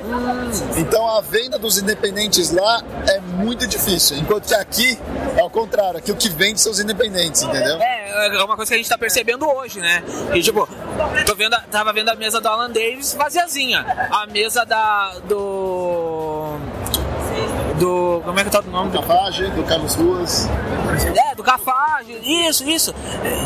Filonas, tipo. Enormes, é. é diferença, né? É diferença, porque lá é aquela coisa, os caras lá, eles, eles gostam de comprar Marvel DC na loja de quadrinho deles que eles frequentam toda quarta-feira e no evento eles vão para pegar autógrafo. Eles não vão para comprar quadrinho independente, eles vão lá para pegar autógrafo, para comprar print e para pegar commission. Lá eles pegam muita commission. É. É, que eu acho que é uma coisa diferente aqui, né? A galera não pega tanto commission aqui, parece. Tá. Uh, vamos, vamos finalizar. Uh, escolhas, né? Teu trabalho, tipo, tu, tá, tu deve estar tá fazendo há uns dois anos mais ou menos, tu e o Gustavo estão trabalhando mais nele, ou mais ou menos. Porque tu já falou de escolhas na CCRS do ano retrasado, eu acho. Tu já tinha falado alguma coisa. Sim. Como é que tá sendo chegar no final desse projeto, assim, tipo, cara, o projeto tá de vento em pouco, assim. Tu, tu é um cara que entende muito de catarse. O, o Gustavo se vende, se vende muito bem. É. Como, é, como é que tá sendo? Cara, foi uma. É, é uma, é uma sensação de alívio, porque é um projeto que a gente está há muito tempo querendo fazer. A gente teve, eu tive a ideia do projeto em 2014, quando eu e o Gustavo fomos juntos na palestra do Scott Snyder. Então, assim, hoje, se você for pensar, fazem exatos dois anos que a gente teve. Eu tive a ideia, contei a ideia pro Gustavo, ele, cara, eu quero fazer contigo. Então, meu, são dois anos, é, é mais que ter um filho, né? Então é uma sensação de alívio de estamos chegando no final, vamos finalmente lançar e finalmente a gente vai ter a resposta do público, porque a coisa mais gostosa é quando você lança um quadrinho e tem essa. O que, vocês acharam? Qual foi a receptividade? Se o cara gostou, se não gostou, se se emocionou, se não se emocionou. É, eu que faço umas coisas muito fantásticas, né? Tipo Ruiva, tipo Classified. Esse é um projeto totalmente. É um dramedy quase, é, uma, é um draminha com coisas de comédia, tem muita emoção, tem muito abraço. Então eu tô louco pra saber como é que vai ser a recepção desse meu trabalho novo, que é um gênero completamente diferente do que eu, tinha, eu tô acostumado a fazer, né? Então tá, obrigado. Valeu, muito obrigado pelas perguntas, obrigadão. Vamos lá, estamos no lugar em que ninguém enche o saco, estou do lado do Felipe Canho. Felipe, como é ser um autor de sucesso no Catarse? um autor de sucesso no Catarse. Não, você, você, você é o exemplo, você e esse menino aqui do lado são os exemplos, né? E daí você resolve unir forças.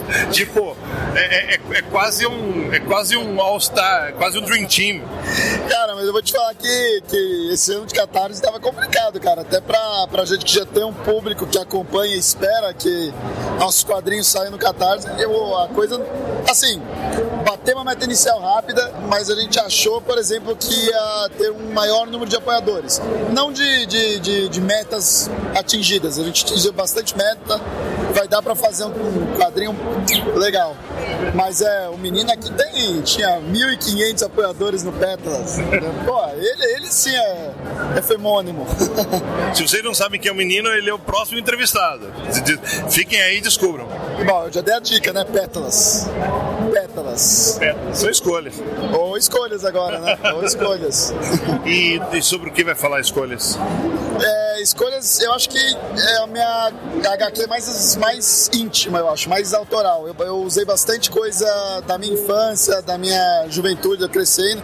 Basicamente é, é a perseguição de sonhos impossíveis e como a gente tem que teimar com eles e insistir até o final. Então o protagonista é o João Berto, ele é um garotinho de 7, 8 anos, e a gente acompanha ele crescendo até chegar na fase adulta da vida, nunca deixando de, de acreditar no sonho possível de se tornar o primeiro super-herói da Terra. Então todas as escolhas que ele faz refletem esse desejo dele. Então, desde a escolha da faculdade, do primeiro emprego, do comportamento dele dentro da escola, tudo isso é sempre focado naquele sonho impossível. E você acha que os sonhos são impossíveis? Eu acho que não existe sonho impossível. Eu acho que não existe. Seguinte, deixe uma mensagem para os ouvintes do Comic Pod. Uma mensagem para os ouvintes: insista nas suas paixões. Simples. Simples assim. Então agora a gente tá com o Felipe Nunes aqui, ou Nuneira, como ele se chama na, na internet. Nunes, o que tá achando do evento? Cara, muito massa. É, finalmente Artisário no lugar que merece destaque na convenção. Uh, dobro de meses do ano passado, pessoas interessadas, é isso aí. Uh, pra esse evento, tu tá chegando com o Dudu, né? Que, que tu tá chegando esse ano. E o Segredo da Floresta, que tipo foi. apareceu do nada. Pelo menos na minha timeline apareceu do nada. Com o de Correia. Como é que tá? Então, o Dudu foi lançado no final do ano passado, é, né? no final do ano passado. Mas ele ainda, surpreendentemente, tem dado frutos é, aqui no evento. As pessoas têm vindo atrás dele especificamente. Mais que o Klaus, que eram os pequenos que procuravam mais. Mas faz parte de aumentar o catálogo, né? E tal. E o Senhor da Floresta a gente está fazendo, eu fiz durante esse ano todo. Eu tenho. Eu só desenhei, né? Ajudei a escrever e tal, mas só desenhei. E é um lançamento da Panini com o Slot Club. E eu tô empolgado com, com saber o que as pessoas acham. É uma história infantil juvenil, uma história para outro público que não é muito o que eu tento construir, apesar de minhas histórias terem uma temática mais infantil, assim. Tô empolgado, cara, pra saber. Dudu também tá, vai, vai, sair pela Panini agora, colorido. Co como é que foi tu, tu trabalhando nessa colorização? Não, eu tô nesse processo, tô acabando esse processo de colorir, né? Eu tenho, sei lá, eu tenho metade pra colorir até, até o final do mês. Ele vai ser lançado na Polônia e Portugal, junto com a da Panini, não pela Panini, mas outras editoras, né? Então eu tenho que, eu tenho que todo jeito acabar de colorir pra poder ser publicado, enfim. Como é que é? Tu, tu, tu tá vendo assim, tipo, uh, tu, pouco tempo atrás, uh, Klaus estourou assim de uma forma incrível. Ganhou vários prêmios de melhor do ano, vários, várias pessoas comentando. Uh, e o Klaus tá saindo pra fora, Dodô tá saindo pra fora. Como é que tá sendo, tipo, ver teus trampos ah, fora do Brasil? É muito massa, né, cara? O, o segredo foi um tipo de trabalho que eu fiz pensando numa, num possível futuro fora. Mas o Klaus vai ser nos Estados Unidos ano que vem e Dudu vai ser na Europa e tô empolgado, cara. Não, eu, não, eu não tenho como medir. O Klaus saiu em Portugal no começo do ano, eu não tenho como ter um termômetro de como vai ser ou não, mas só de estar escoando eu acho que já vale a pena, assim.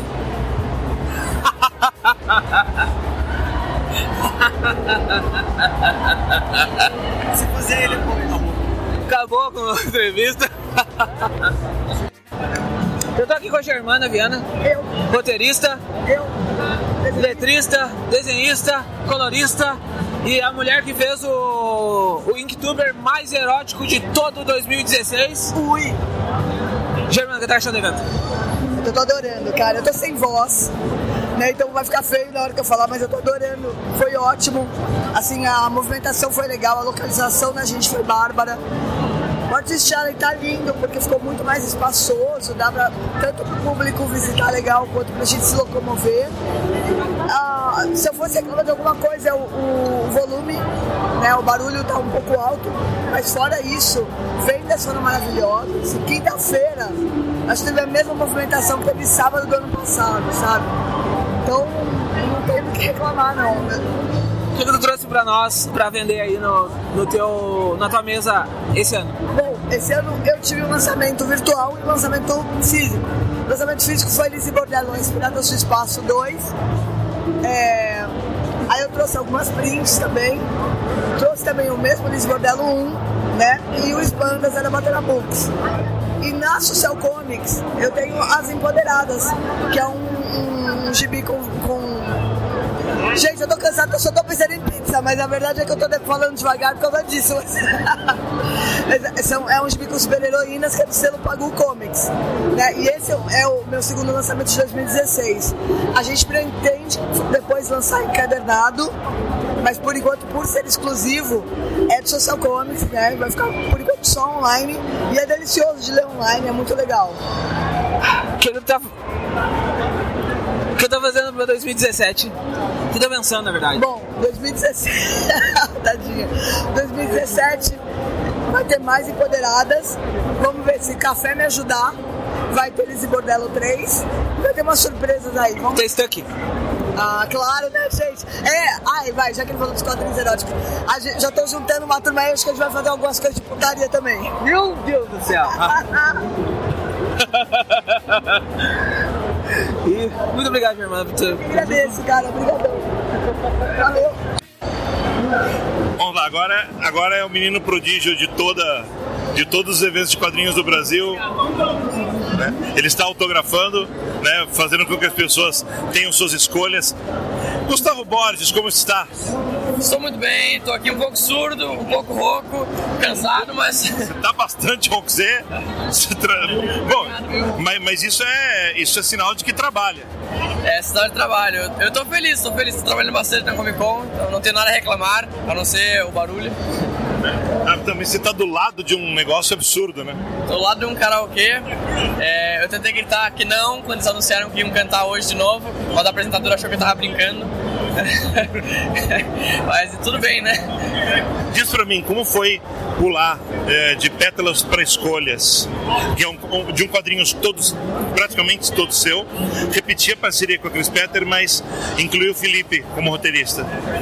Bom, assim, chegando na tua pergunta, primeiro de tudo, foi tipo passar de bicho no mato pra pessoa na cidade, assim. Isso pra mim, como artista, sabe, é, demonstra, sabe, tipo, assim, um desafio artístico que é algo que eu adoro. Então, demonstra, sabe, eu sei que no fim do processo eu vou ter crescido, vou ter melhorado. Então, eu tô muito empolgado produzindo, porque eu sei que a cada página que eu faço eu fico melhor, sabe? Tipo, eu, eu, demonstro, eu faço algo diferente, algo que as pessoas ainda não viram meu. Então, fico feliz com, com esse resultado. Uh, agora, sobre a, retomar a parceria com a Cris, foi legal, porque a gente pode. Uh, testar outras abordagens da nossa, sabe, da nossa parceria junto de traço e cor. A gente pode ver como vai ficar assim com outros, porque o clima é total diferente do Petras. Então, já vai ser um resultado diferente e eu acredito que trabalhamos muito bem juntos. Então, tá sendo legal estudar isso. E com o Felipe foi muito legal, assim. Uh, inicialmente a, a, ideia que a gente teve, a gente brincou por muito tempo junto, conversando sobre, e depois eu larguei na mão dele e ele fez o roteiro. Ele larguei na mão dele, ele fez o roteiro e ele me passava, assim, eu ia lendo e ia conversando com ele se eu tinha algum palpite muito forte, cara, eu acho que isso deveria mudar, eu acho que o nosso destino roteiro seria pra lá ou pra cá, mas ele assinou o roteiro E foi legal isso, porque eu vejo que ah, não é o jeito que eu faria narrativa. Então é legal que eu tenho que dar o meu melhor trabalho para mostrar o melhor da narrativa dele. Então isso é é uma, é uma forma de, como artista, sabe, se superar nisso também. Quando foi que começou a, a gestação desse projeto? Porque eu lembro que depois que acabou a Comic Con, a Multiverso Comic Con 2015, vocês foram para uma churrascaria, né? Já, já, já, existia, já existiam papos de vão fazer alguma coisa juntos? Então, a- o Escolha surgiu na, na Comic Con de 2000, 2015. Não, não, na de 2014. Uau! Ele surgiu na, na Comic Con de 2014. Quando eu e o Felipe fomos numa palestra do Scott Snyder. É, depois que ele saiu dela, a gente ficou conversando sobre algumas coisas e no fim a gente tava com, o embrião da HQ pra nascer, assim. Mas daquele ponto até o ponto de hoje, a HQ cresceu, assim, mudou muito, sabe? E o pessoal vai ficar na expectativa, né? o Felipe já falou um pouco sobre a HQ. Eu quero que você deixe um recado para os ouvintes do Comic Pod que estão ouvindo isso, né? Estão ouvindo a sua voz rouca e bela, né? O que, que você espera eh, que as pessoas es- escutem da sua voz nesse momento? Agora.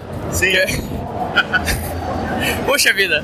Olha, eu, eu espero que, que todo mundo ali que tá ouvindo, tanto quanto o João Humberto, ah, tenha coragem, sabe, e de enfrentar a sua vida, sabe, e tomar as escolhas que devem ser feitas. E, que depois escolha vir procurar o nosso quadrinho também. Ó, é, última coisa. É, os anos da CCXP estão sendo feitos, você está aqui, não é dessa vez mesmo? Ou é um surpo, ou é uma surpo, não, não vai ser dessa vez mesmo a MSP? É, eu tô aqui autografando, assim, pô, é o que eu tô fazendo. É. Se, se fosse alguma coisa, você não poderia falar nada. Ah, é um projeto editorial que eu acredito que se um dia, tipo, algo acontecer, assim, eu acho que se eu chegar perto de contar, eu morro antes de projeto acontecer, sabe? Isso não mata a gente, eu acho. Eu acho que ele mata qualquer artista que comenta qualquer coisa. Então, eu não sei, sabe? Eu não tenho a mínima ideia. Memórias do Maurício já foi um sigilo tão grande até que ele saísse, que eu imagino que deve ser, sabe, algo tipo CIA, sabe? O cidadão quebra a tua janela, entra, sabe? E ele tipo, faz um pacto de sangue, assim. Deve ser algo muito sigiloso. Não tenho nem noção. Então é o seguinte, não morra, continue. Esperamos lá. É, um, é um projeto editorial maravilhoso. Sou muito fã do Maurício, seria assim um, um grande sonho, assim. Mas eu não fico pensando nisso. Eu continuo fazendo meu melhor trabalho aqui. E se um dia alguma coisa pegar pra acontecer, vai acontecer. Só faço isso. Perfeito. Valeu, Gustavo. Valeu. Então a gente tá aqui na CCXP e agora nós vamos conversar com o Great Morrison brasileiro. Genérico do Grande Morrison. O, o, o homem. O homem que escreveu Mulher Homem. senhor... o senhor. O senhor. Hector. Tudo bem, pessoal? Uh, Hector, tá trazendo pro evento Mulher Homem, que é tua- teu, teu gibi do ano, Mais recente, né? mais recente. Como é que é? Tá chegando nesse gibi assim depois de, de tanto tempo? Tu já tá te preparando até pro segundo volume? Como é que, como é que tá sendo? Sim, o segundo volume tá com o roteiro quase finalizado. Ele tava um pouco maior, eu tô reeditando para ficar menor. É, já conversei com o pessoal da arte, o Anderson Nascimento e a Priui, para colaborar no próximo. É, e assim, eu quis, fiz questão de lançar, na verdade, alguns meses antes da CCXP, porque eu acredito que o evento cada vez cresce mais e as coisas acabam ficando meio perdidas quando você lança no evento. Então, é, eu achei interessante ver como era o barulho feito antes, para chegar aqui com alguma galera já tendo ouvido falar em sites e blogs e, e vlogs também. Ah, o Mulher Homem, eh, tu usa um- uma técnica que ah, a, gente, a gente diz assim que é a metaficção, né? A metalinguagem, tu usa muito disso. E tipo, tu, tu mostra um- um- um momento da tua vida enquanto rola uma história. Como é que foi essa criação desse roteiro, assim? Então, pra mim foi o mais difícil que eu fiz até hoje, porque eu nunca fiz um gibi autobiográfico, por exemplo, e nunca me expus tanto numa história. E esse eu me exponho. É um eu lírico literal, assim, eu me exponho muito de cara, assim. Até um amigo meu falou assim: Poxa, tem uma cena na história lá que você tá no banheiro, pô, na privada, como é que você faz isso? Eu falei: Ah, cara, quis fazer e no pior e no próximo vai ser pior ainda, sabe? Vai ter mais disposição ainda. É, que vai ser o último volume, o 2. E mas assim, eu li coisas que me explodiram a cabeça, tipo Flex Mentalo, Ultra Comics, do Multiverse e me afetou muito, assim, achei que era perfeito para fazer essa história, porque eu- a Mulher Homem começou com um conceito de brincadeira. Quando eu comecei a desenvolver melhor, eu percebi que era uma representação simbólica de coisas da minha própria cabeça. Então eu resolvi me colocar na história por conta disso mesmo. Ah, a- além. O Mulher Homem vai ser dois volumes então. Dois volumes, sim. E, e aí, o, a tua ideia, assim, é- o primeiro arco, ele termina meio que num what num WTF gigante. Sim. Segundo arco, como é que tu tá pensando ele, essa, essa segunda parte? Eu pretendo terminar, do, terminar, finalizar a história mesmo, de uma forma catártica, assim. A, a ideia é ver se a Mulher Homem vai conseguir com que a história dela seja finalizada. Que essa é a grande, a grande questão do volume 1. E se ela não for finalizada, o mundo dela acaba. E eu quero que a história continue conversando com o leitor, assim mesmo. Magia do caos pura, né? Sim, é uma tentativa. É, é aquela história de. que eu tava falando, a gente tava falando em off aqui. É difícil se livrar das influências. Depois disso eu não sei como vai ser, mas. é, eu me coloquei muito, assim, de uma forma meio de sigilo de magia do caos mesmo. Eu não costumo falar sobre essas coisas muito, para não ficar ainda mais Grant Morrison genérico do que eu já sou, mas foi bem isso mesmo. Inclusive, parênteses, eu ontem entreguei um pro Frank Whiteley. Ele tava passando de bobeira no corredor, eu chamei ele, aí me apresentei, entreguei pra ele, foi muito gente boa. Tá felizão aqui no evento, fiquei bem contente. Ele falou que o pessoal tá muito empolgado, ele tá contente de o pessoal tá empolgado com ele. Imita ele, imita ele. Não, ele falou que everybody's very enthusiastic. Desculpa. Sorry. e eu entreguei pra ele, né? Só, esqueci, só esque- fiquei tão bobo que eu não tirei foto. Esqueci de falar que era filho do Flex Mental, mas tudo bem. Fiquei contente. Então é isso. Valeu, Valeu, pessoal. Tamo aí. A gente tá aqui com a Janaína Luna, que é editora-chefe da Mino. Ah, O que, que tá achando do evento, Janaína? É, o Desespero é uma loucura sempre. É uma coisa que nunca vi, quem nunca veio aqui, assim, não faz ideia da dimensão disso. É legal que tem uma parte grande de quadrinho e, e que é, sempre vende muito. É bom que você consegue é, pegar autógrafos de gente como o Paul e, e do Pedro Cobiaco e é muito legal, é muito legal. Ah, a, Mino vem, se, vem chamando a atenção por trazer um material de qualidade pro Brasil, quadrinho, vamos dizer, indies de fora e conseguindo misturar com um bom trabalho, tipo, de galera de aqui de dentro. Como é que tu faz esse balanceamento, assim, da, da editoria? É, a gente, no primeiro ano, a gente fez um ano que a gente focou exclusivamente autores nacionais. Porque falavam que a editora não podia ter sucesso, falavam pra gente antes quando eu estava conversando, se não sucesso material gringo, que não é verdade. A gente fez um ano, não falar que foi exclusivamente, teve um livro que era do Les Dozanam, mas o Les é patrimônio nacional, então eu considero como um livro nacional. No segundo ano, a gente começou a abrir para material é, estrangeiro. Assim, a editoria, a gente gosta de quadrinhos autorais. Isso tem que ser. não- A gente não vai fazer um quadrinho que seja mais. que seja mais. Eu não sei nem dizer, mas mais comercial. A gente gosta de quadrinho que tenha a pegada do autor mesmo. E a gente gosta de quadrinho bom. Então a gente não, tem, não fecha a porta, a gente abre. A gente pode lançar tanto um, um, Cornelá, quanto um Cochalca, quanto um Pedro Cobiá, quanto um Diego Sanches, Chico, até o Deodato. O que for bom a gente lança. Ah, a- esse ano ela trouxe, tipo, como é que tu tá trabalhando, tipo assim, ah, antes focado só nacional, agora tá trazendo um pouco de internacional. Ah, tem diferença de tu adaptar, pra te, de tu, a gente sabe que tem diferença né, de adaptar e, e fazer algo tipo original. Como é que tu te, te, ah, equilibra esse, esse trabalho teu de editoria? É, é bem diferente, assim, porque uma coisa é você editar quadrinhos e outra coisa é você editar texto de quadrinho. Quando a gente compra um material gringo, o que a gente faz é editar o texto do quadrinho, porque o quadrinho está pronto. O que acontece é que muitas editoras fazem isso também com material nacional. É, é pouca, gente que, pouca gente que edita de verdade os quadrinhos e na Minas a gente faz um trabalho de edição de verdade com os títulos, com quase todos os títulos, os, que não, os, os nacionais de acompanhar as obras desde o começo, assim. É um trabalho muito minucioso e muito dedicado de toda a equipe, assim. A gente, a gente é muito feliz com isso. É muito estudo, muita pesquisa e muito trabalho. E agora tu passando também pra parte de autora. Eu acho que é o teu primeiro trabalho, eu não lembro de ter feito outro trabalho. Como é já pegar parceria direto com o Kobiaka, que é um dos, um dos prodígios aí do, do mercado. É, na verdade, assim, eu já escrevia antes, mas não para quadrinho. Eu, antes da editora, eu fui, eu sou, sou roteirista. Então, assim, na verdade, a gente.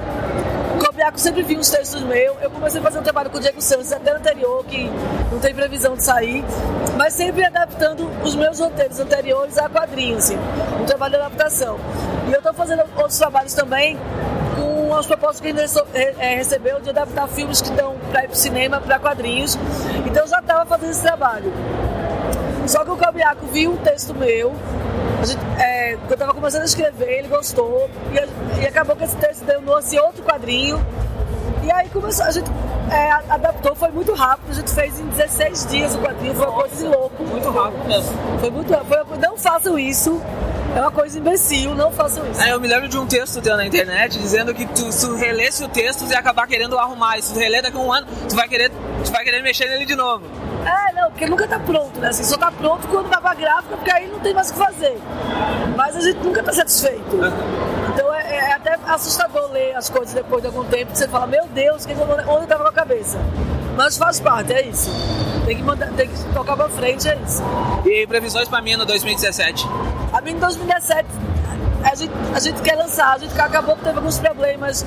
É, o Lauro acabou saindo da mina, então isso a gente teve que reestruturar muita coisa. É, mas agora já estamos com força total, já faz quatro meses que a gente começou a lançar direto de novo. Esse ano a gente conseguiu lançar 11 títulos, ano passado 11 títulos. Esse ano a gente quer a gente consegue lançar pelo menos 15 ou 16 títulos, que é um trabalho insano.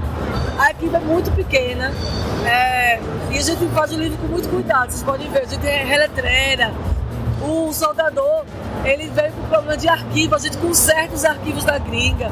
A gente tem um trabalho muito minucioso, muito delicado. Então dá trabalho. É, prefiro lançar às vezes menos títulos do que lançar 30, 40 e ser uma coisa mais jogada. Ano que vem, confirmado, a gente já tem o quadrinho da Bianca Pinheiro, que era para sair esse ano, mas por problema da mão dela, que ela tá com problema na mão, não conseguiu entregar. O Melik também que acabou atrasando, o tabloide, que tá incrível, vai sair ano que vem no primeiro semestre. Um também o coletivo do Miolo Frito, que é um coletivo muito legal, tem aqui em São Paulo, que vai sair também no primeiro semestre. E pro segundo semestre tem um quadrinho novo do Alcimar Frazão. E é isso, assim, talvez alguma surpresa do Chico, mais um quadrinho do, Cobia, do Cobiaquinho. Tá cheio de coisa aí pro ano que vem. A partir de janeiro já tem lançamento. Que bom. Obrigado pela conversa. Ai, obrigado você. Estamos aqui na CCXP 2016, a gente vai conversar com um grande amigo nosso, o Jean Sinclair. Jean, explique para os nossos ouvintes quem é você, cara. Oi pessoal do Terra Zero, obrigado pela companhia e pela preferência. Meu nome é Jean Sinclair, eu sou ilustrador e quadrinista de Fortaleza, Ceará. Trabalho com quadrinhos, ilustrações e no momento estou aqui na CCXP, no Artist Alley, vendendo a minha coletânea de materiais e os meus prints. E essa é a sua primeira vez em São Paulo? Exatamente, Marcelo. Eu tô, tô muito feliz de estar aqui no evento, é a minha primeira participação na CCXP. E, poxa, o que é que eu posso falar do novato chegando na casa? Espetacular. É um trabalho de um ano com culminância chegando aqui no evento. Então, é o que eu estava esperando. Estou muito satisfeito e muito feliz em estar aqui. E o que, que você trouxe pra galera ver do seu trabalho? Eu trouxe o meu sketchbook, o Art Hold, que é a coletânea do meu material último ano e algumas artes selecionadas, mais prints de personagens diversos e, em especial, aquela arte do Asa Noturno que todo mundo adora. Por que você acha que essa arte ficou tão popular, cara? Olha, Marcelo, quando foi na época da- dos primeiros boatos do Batman vs Superman, sobre o Asa Noturna, eu não lembro exatamente qual foi o site que utilizou o site americano, um site americano, acho que foi o Collider, e usou a minha arte e a arte viralizou. Para minha felicidade, muita gente utiliza a imagem, eu fico feliz por ter al- alcançado algo que muitos artistas buscam, que é achar a imagem certa do personagem que eu gosto muito, que é o Dick Grayson. Infelizmente, eu acho bastante conhecida. Isso está me trazendo bons resultados. Você acha que entre as buscas para o seu trabalho no futuro estaria desenhar o Dick Grayson? Com certeza, com certeza. Uma das minhas metas de trabalho na DC Comics são o Asa Noturna e o Superman. Então estou batalhando para isso, estou buscando galgar as escadas que todo artista busca fazer e trabalhar para que no momento certo eu consiga pegar o trabalho com o personagem que eu amo tanto. Mas além, além do, do trabalho seu, você está buscando fazer fora do Brasil, você tem visto alguma coisa aqui dentro? Você tem se interessado por algo daqui? Ou querendo fazer algo aqui? Sim, sim, com certeza. O momento do quadrinho nacional está excepcional porque hoje nós temos um grande público, vide a CCXP, vide toda essa gente aqui no sábado, que lota, que participa, que busca o artista, que vem ver os projetos. Então, o artista nacional que tem vontade, como eu e muitos outros, tem que aproveitar o momento, que o melhor momento é agora. O público quer material, o público quer ler material diverso, quer ver tudo que o artista pode trazer. Então, assim como eu vou fazer o meu, se você está querendo, amigo artista, faça, a hora é agora. Tá sendo uma boa CCXP então. A gente está no terceiro dia ainda, mas o saldo é positivo.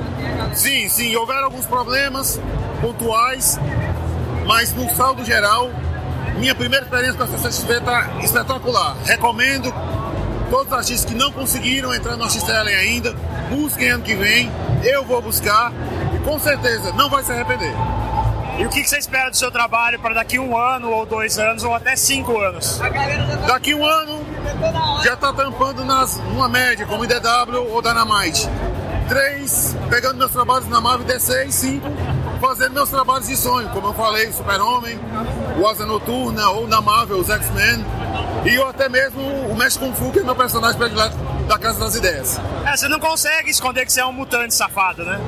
Pô, X-Men é bom demais, Marcelo. Tu sabe disso, cara. Não, não sei não. É muito ruim.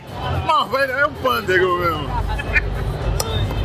Valeu, Jean. Obrigado, cara. Obrigado, Marcelo. Obrigado a todos que acompanham o Terra Zero. Continuem com o pessoal. O trabalho deles é excepcional. Estejam sempre com a gente. Obrigado, valeu. Valeu. Eu tô aqui agora com o João Montaro, uh, no Articele aqui, bagunça do cão, ele tá desenhando um monte de pornografia, nos, dando autógrafos pornográficos para as pessoas. O que tá achando da CCXP aí, João? Eu tô achando bem massa, bem cheio, bem barulhento. É, com relação às pirocas, é tudo mentira. Mãe, eu não fiz. Eu não fiz, foi, foi obrigado no máximo. Me pagaram. Nada a declarar, nada a declarar. João, tá chegando com um trabalho novo aí. Eu não, eu não me arrependo de nada. Como é que, como é que foi o desenvolvimento desse trabalho aí? Então, eu tava fazendo um quadrinho longo pra Comic Con, só que aí depois de um 40 páginas eu descobri que era uma merda. Então eu decidi. Como tu descobriu que ele era uma merda? Eu fiquei vendo lá, eu falei, dá pra fazer melhor. Aí eu joguei tudo fora e eu falei, bom, vou fazer uma coisa que eu já sou acostumado, porque eu faço quadrinhos pra Folha e etc. Então, humor e tal é, é uma coisa mais minha. Então eu fiz esse compilado de cartoons inéditos é, ah, pro evento. Uh, como é que é, cara, tu trabalhar tão jovem, assim, tipo 16 anos, de, desenhando na Folha já, tipo, um dos jornais mais tradicionais do Brasil? Eu não sei, porque eu comecei com 14, então. 14, então menos ainda. Então, tipo, não caiu a, caiu a ficha aos poucos. Quando eu percebi, já, já tava lá e já é alguma coisa da minha rotina, assim. Mas eu tento manter a pressão de fazer isso pra, pra, que, o, pra que o trabalho fique melhor, assim. Eu gosto. Uh, tu, tu não. Hoje no, no evento tu tá trazendo só esse quadrinho curto, assim. Tu não é um cara que lança muitos quadrinhos. É, tu diz. Isso é, é pelo fato de tu sempre estar tá trabalhando com, com cartoons ou, ou, ou, tiras, né? Coisas mais Sim, curtas. sim, sim. Ou é porque, tipo, tu, é, tu não gosta desse estilo mais longo? Não, eu gosto, mas se eu for fazer, eu quero fazer bem feito. Então eu espero, eu esperei a ideia certa, desenvolver certo e. Mas, mas uma hora vai sair, eu quero muito que saia, eu gosto muito da história. É tanto que tu disse que tu não, tô querendo largar, trabalhar com quadrinho, tá? É, é, e tem essa também, eu gosto de procurar outras coisas, eu quero saber se eu consigo fazer mais do que só boneco narigudo. Então, tem faculdade, todas essas coisas no meio do caminho. Tu tá, tu tá naquele processo de desenvolvimento que tu de autoconhecimento e auto. Por isso, por, isso, por isso que tu fica desenhando pênis no, no... Por isso eu desenho pênis toda hora, é, faz parte do processo. Esse é o João. Valeu, cara. Então, essa é a síntese da palestra do Brian Azarello e do Eduardo Risso. Uh, Brian Azarello e Eduardo Risso celebram parceria e, novas, e novos projetos. Uh, a parte mais legal foi quando o Brian Azarello disse, por, perguntado por que, que ele se dá bem com o Eduardo Risso, disse: Bom, eu moro nos Estados Unidos e o Eduardo Risso mora na Argentina, então eu não tenho vontade de dar um soco nele. É, foi mais ou menos isso que eles falaram. Uh, que mais? Brian disse que aprova também as mudanças promovidas pelo Greg Hooker no título, né, em Rebirth, já que ele também mudou tudo quando ele assumiu a Mulher Maravilha nos Novos 52. Uh, Bom, uh, quando perguntaram para Eduardo Risso se ele uh, tinha coragem de promover mudanças em cima do texto do roteiro proposto pelo Brian Zanello, ele disse que não, que não faria isso. Mas o Brian Zanello corrigiu ele e disse que na verdade ele deveria fazer, porque é assim que ele, que ele gosta. Ele acha que o desenhista, na verdade, é o diretor da obra, né, das histórias em quadrinhos. E ele é apenas o cara que dá a ideia. Assim, quem monta a história, quem monta a narrativa é o diretor, que no caso seria o desenhista. Então ele fica feliz quando promovem esse tipo de mudança na obra dele. Ele diz também que não gosta de separar os roteiros assim por balões, ele simplesmente dá uma descrição da cena e joga os diálogos. E o artista tem que se virar, né? Então ele dá bastante liberdade pro artista poder pro artista poder fazer o trabalho dele. É o que eu achei bem interessante também. Claro, o Bernazaré é um cara muito ácido, um cara muito, né? Quando um cara perguntou para ele por que que ele aceitou fazer o trabalho da do roteiro da Piada Mortal, ele disse: "Bom, porque eu precisava, porque alguém pediu para fazer, foi e fiz". Então, um cara muito ácido, muito bem, o mau humor dele é engraçado, sabe? E isso é muito legal no Brian Azarel. E satisfação. A alegria e satisfação é nossa, esse é o Laudo. Uh, Laudo. Meu. É. o Laudo que fala dele mesmo em terceira pessoa. Deus me livre, né? Chegou de Pelé, né? Diz uma coisa pra mim, Laudo. Uh, fala o caderno de viagem? Bom, o caderno de viagem, ele basicamente é o seguinte: é aquelas merdinhas que acontecem na vida da gente quando nós somos pequenininhos e vai crescendo com a gente, vai crescendo, vai ficando maduro, conforme vai ficando maduro e vira problemas, grandes problemas, né? E aí a história conta o um personagem que chama Miguel, que é o psiconauta do subtítulo, que ele vai passando por um processo de busca de cura através de algumas vivências místicas, xamânicas e coisas assim. Tem alguma experiência pessoal envolvida? 99%. Laudo, fora, fora o Yeshua, você acha que. E, e, os trabalhos históricos, vocês consideram um autor biográfico? Não, não. É, essa experiência de fazer um, um trabalho meio biográfico com o. meio não, totalmente biográfico, o caderno foi uma experiência só. Eu, eu, gosto de contar história. Mas, em contrapartida, eu gosto de contar histórias de outros, né? Fora o IES, eu estou trabalhando num projeto ligado a uma outra figura de igreja e também que é meio, meio uma biografia também. Eu gosto disso, gosto, gosto desse assunto. Aldo, diz agora, a gente sempre abre os microfones Fala o que você quiser, os nossos ouvintes não são sensíveis. Né? Deixa uma mensagem para todos eles. Ah, sim, de supetão. Vamos para frente, né, meu? Vamos. 2016 está acabando, né? Ufa! Eu, espero passar dia 31, porque o aninho, viu, rapaz? Rodo feio, então assim, mas foi bom, sobrevivemos. Né? Eu tenho uma teoria, Laudo, de que a gente está vivendo ainda um eterno 2014. A gente, a gente já passou do dia mil. Você sabe que eu não tinha pensado nisso, mas faz todo sentido, viu, meu? É, nós estamos presos num, num contínuo do ano de 2014, eu também acho, viu? Pois é.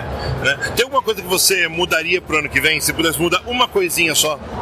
Cara, agora, é, agora falando sério, eu, eu, eu, gostaria que a turma fosse menos raivosa, menos ódio, viu? Disseminar menos ódio nas coisas aí. A gente fosse um pouquinho mais tranquilo, né? E falo isso de coração, não é palavra de otimismo. É muito ódio que você vê nas redes sociais. É, é menos, né, cara? Sabe, quando eu fiz essa pergunta do Peter Cooper, ele disse exatamente a mesma coisa. É mesmo? É, então sinal que. Mas é mesmo, cara. É muito ódio, bicho. É ódio contra a mulher, é ódio contra gay, é ódio contra não sei o quê. E pior que ninguém faz nada também, né, meu amigo? Ninguém faz nada pra melhorar, só odeia. É aquela coisa, né? Pra, pra eliminar o ódio tem que partir de cada um, né? É, velho, e sabe, aí vai pegando doença. E pior que esses caras não sabem que faz mal pra eles mesmo, né, cara? Os caras só têm ódio no coração. Aí você chega pro cara e fala assim, ô meu, pensa 15 minutos, 15 segundos de coisa boa. O cara não sabe, o cara só vê ódio, ódio, tudo é, não pode isso, não pode aquilo, é menos, né? É menos. Falou, Laudo. Olha só, essa coisa especial, Luciano Salles acabou de descobrir, de, de mostrar o segredo para aguentar o karaokê na orelha. É um protetor auricular que teve que tirar agora para ouvir minhas perguntas esdrúxulas. Um, você quer falar alguma coisa antes de eu continuar? Não, só tirei um, o outro continua. Perfeito. Então, ele só tá meio ouvindo, tá meio surdo. Tô mo mono. ah, pessoas mono. Esse é o Luciano Salles e quero saber primeiro uma coisa muito óbvia. Como tá essa CCXP para você? Cara, Comic Con, essa CCXP é, é, sempre incrível, cara. Não dá para comparar com nenhum outro evento de quadrinho no, no, no, no tocante a vendas, né? É, aqui é, é um mega shopping e você traz, vende. Acabou, tá acabando. Eu não, não vou aguentar até o final minhas coisas. Mas Comic Con é foda. Comic Con é foda. Eu gosto, eu gosto, eu gosto. Eu gosto desse lado comercial, assim como eu gosto do FIC do lado mais independente, assim como eu gosto da Bienal do Curitiba, aquele lado mais alternativo, eu tô em todo lugar. Agora que uh, vamos chamar de a tua primeira trilogia está pronta, uh, quais são os próximos passos? Que, quais são os próximos projetos? O que, que você pensa para o futuro? Eu já estou escrevendo o roteiro novo da minha, da minha próxima HQ e devo acabar de escrever em janeiro. Acabando de escrever, eu já começo a desenhar. Só que como é um projeto mais é, longo, assim, um projeto de fôlego, mais páginas, eu acho que eu vou ter que passar praticamente o ano inteiro ou um pouquinho mais desenhando. Eu vou tentar em 2017 lançar essa revista, mas vai precisar de um, trabalho para sal forte. Prossegue independente ou tem alguma editora em vista? É, então, eu, eu sempre começo independente. A minha ideia é sempre começar independente, porque eu não fico nem criando expectativa. Se, se tiver editora, legal. Tem a Mina, a Mina tem, a Mina tem preferência comigo, né? Eu com ela, aliás. E surgindo uma proposta legal, vai para editora, se não, vai independente. Hoje eu não vejo é, uma obrigatoriedade de, de editora, dá para fazer tudo sozinho. Em termos de temática, que a gente pode esperar da história?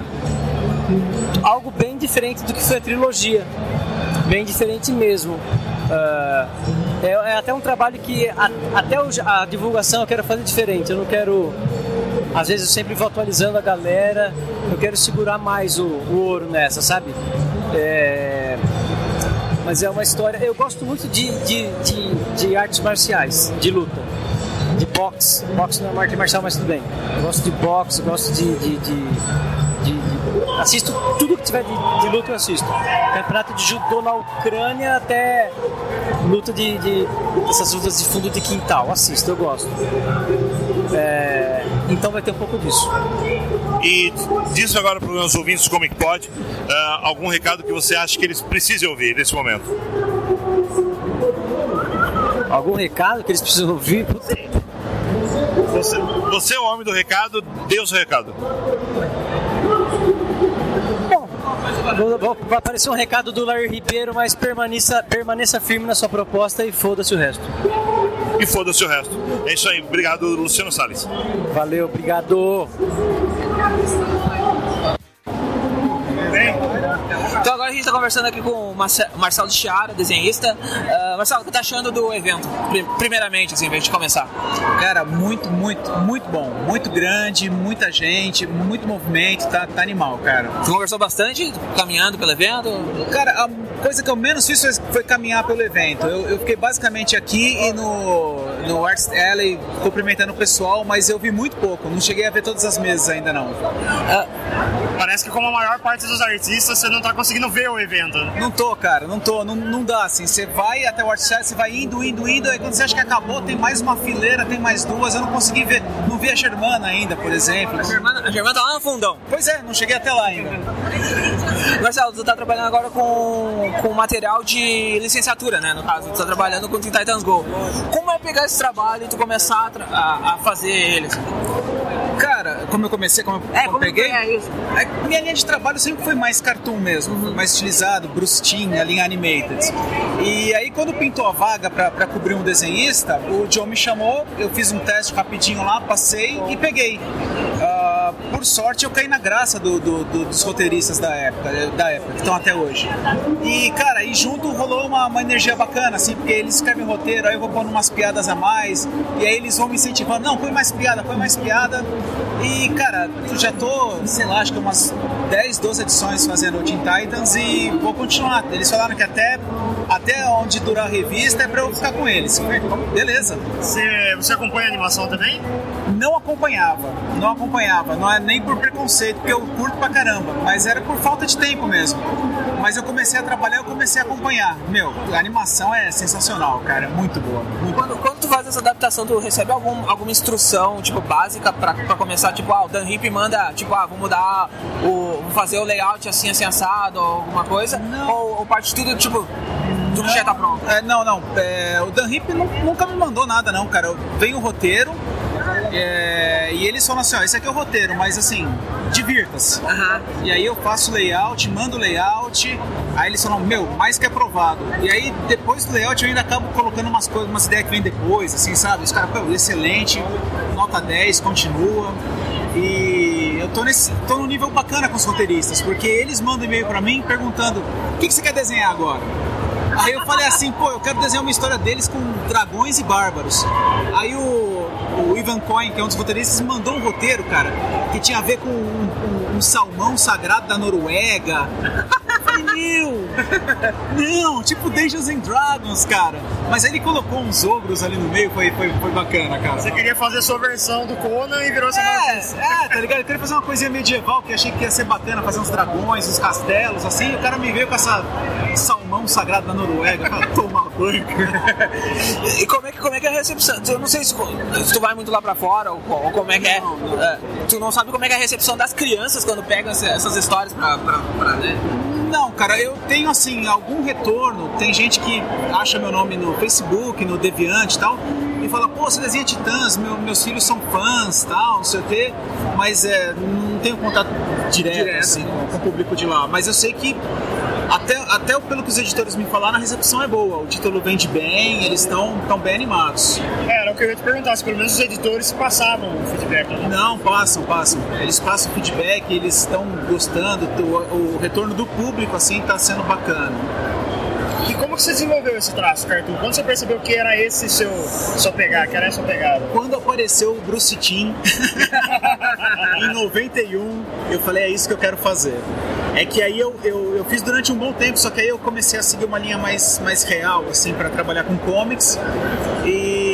Mas toda vez que pinta um trabalho mais uh, pra linha estilizada, o John me chama. Então, por exemplo, eu trabalhei durante três anos com o pessoal do Esquadrão de Heróis. Eu fiz model sheet, eu fiz trabalho para animação, eu fiz para revista e fiz desenho para licenciamento. Então foram três anos exclusivamente fazendo isso pro, pro Super Hero Squad. Né? E aí o Joe sabe que eu tenho facilidade para adaptar o meu estilo, aí já me chamou pro Teen Titans e eu fiz agora uma edição, cobri um, um artista ali que estava meio atrapalhado, uma edição do Super Hero Girls. Ah, que legal. É, porque a editora tinha trabalhado comigo nos Teen Titans. E aí falei assim, pô, esse cara é bacana, ele cumpre prazo, ele, ele vai fazer, aí passaram pra mim. E quando você tá, quando você tá desenhando, quando você desenvolve melhor o seu traço e vai te- te- testando coisas novas, você também tenta ah, arte finalizar tudo, colorir algumas coisas. Arte finalizar até hoje, desde que eu trabalho com Joe, são 10 anos já. É, eu sempre finalizei meu trabalho. Eu não curto muito minha arte final, assim, né? Mas eu acabo fazendo. Ah, agora, cor, assim, eu faço quando é pra mim só, eu não faço pra fora, né? É, meu trabalho de cor é muito demorado, eu fico punhetando muito nas cores. E... Só preciso dizer, cara, é surreal falar com vocês porque eu escuto vocês direto. Né? Meu Deus do céu. Que isso? Que é isso, muito bizarro, cara. Ah, tá, que pariu, vai. É, é fácil reconhecer essa voz de pato. Ah, você tá vindo falar comigo, eu só tô ouvindo você falando John Byrne é um merda e eu sou fã do John Byrne. Vontade de esganar quem fala mal do John Byrne. Ó, o Brunão não veio hoje. Quer mandar um recado pro Brunão? A John Byrne é bom, cara. A John Byrne criou crianças que hoje são adultos, pensantes e que contribuem para a sociedade. Eu, eu fico feliz, pelo menos saíram coisas boas desse mau caráter. Ele é um bom artista, não tô falando do dele. Depois dessa não tem mais pra continuar essa entrevista. Tá bom.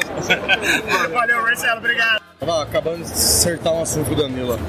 Então aqui a gente tá agora com o senhor Marcelo Maiolo, o, co- o- o colorista, agora o colorista, colorindo, vai colorir a Liga da Justiça. Olha aí que, que, que, que- que balaca, hein? Responsa, hein? É o colorista mais legal do interior de São Paulo. É o único, né? É, é o primo de Piracicaba que todo mundo que sempre quer ser. A galera, a galera que curte pamonha conhece, velho. Viu? Sobre a liga que você tava falando lá, cara, só de trampar com o Ivan Reis e com o Joey já é a resposta, né? meu? Aí você some o Steve Orlando no meio, cara, é complicado, velho.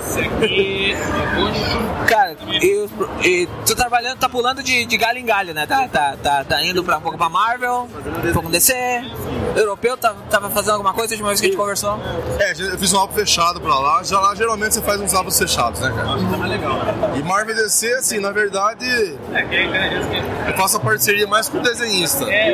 Dependendo do que ele negociar, eu acabo indo junto. Então, assim, Marvel com, com o André e o Bernard e o, e o Ivan na na DC. E autoral, tu vai voltar a fazer alguma coisa ou por enquanto tá parado? Cara, tem um autoral meu do Felipe Canho e do Marcelo Costa, do Classified. É. A gente deve estar acabando ele agora, na semana. Em janeiro deve estar entregando as recompensas, tudo no Catarse. Tô esperando a mim. Com certeza, cara. e finalizando isso, a gente tem que pensar nos próximos números já, né, cara? E assim que tiver uma HQ fechada, tentar ver se coloca na gringa, alguma coisa assim. A última vez que a gente conversou, tu tava começando a. tava voltando a experimentar no teu desenho, tava começando a voltar a desenhar, tu começou a lançar algumas páginas, assim. ah, teu trabalho, tu com roteiro, arte, porque tu já, já fez roteiros várias vezes, né? Roteiro, arte, cor, tudo teu, assim, só. Tu tá com, com um projeto ou por enquanto só, pá, tô, tô deixando de lado? Cara, eu tenho um projeto que eu achei que eu ia mexer bem nele esse ano. Mas acabou não dando certo. É, acabou aparecendo as oportunidades com o Ivan. Fiz bastante coisinha com ele, que ainda não foi publicado. Tomou meu tempo. É, fiz Nightwing com Takara. Então, assim, os autorais acabou tomando muito meu tempo. E até metade do ano eu tava com a escola, né, cara? Então a outra metade do tempo que ir embora. Minha pretensão é o ano que vem, pelo menos, escrever ela inteira.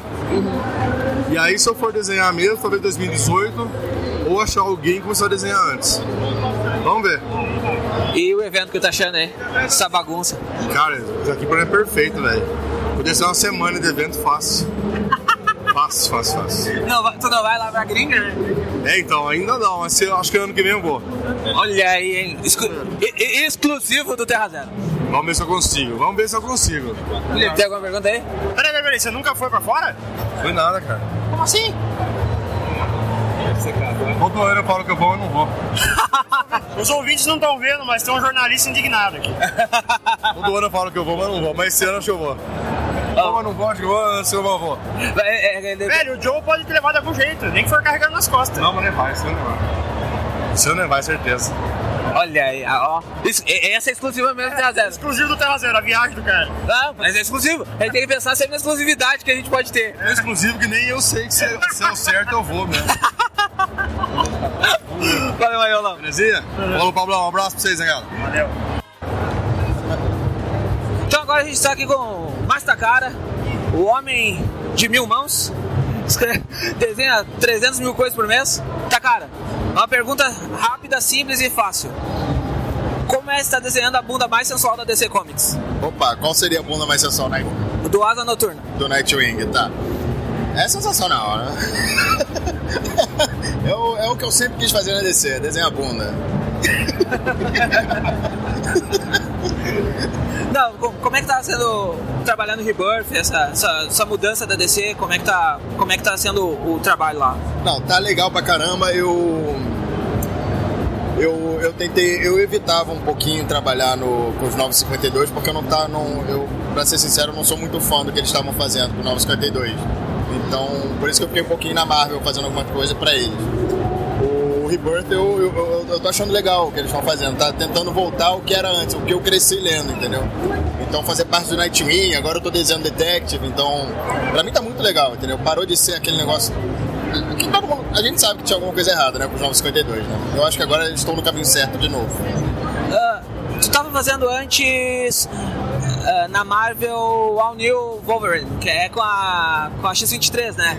Ah, como é pegar um personagem de legado assim e começar a construir ele, por causa que o Tom Taylor começou a reconstruir a personagem, bem dizer, e aí ele pegou e tá levando a personagem pra um estilo totalmente ficção científica, ah, Black Orphans, paradas assim, como é que tá sendo, como é que foi lá? Foi legal.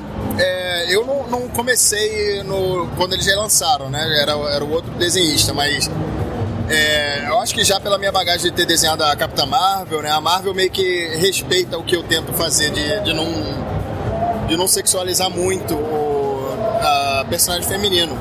E nem masculino, no caso do Nightwing, né? Apesar de eu ter brincado com a bunda dele. É, eu acho legal participar do negócio desse, eu acho legal diversificar um pouco os personagens, né? o que a Marvel tá fazendo, de ter pelo menos duas versões para cada personagem grande, né? Eu acho legal, acho que abrange um público maior.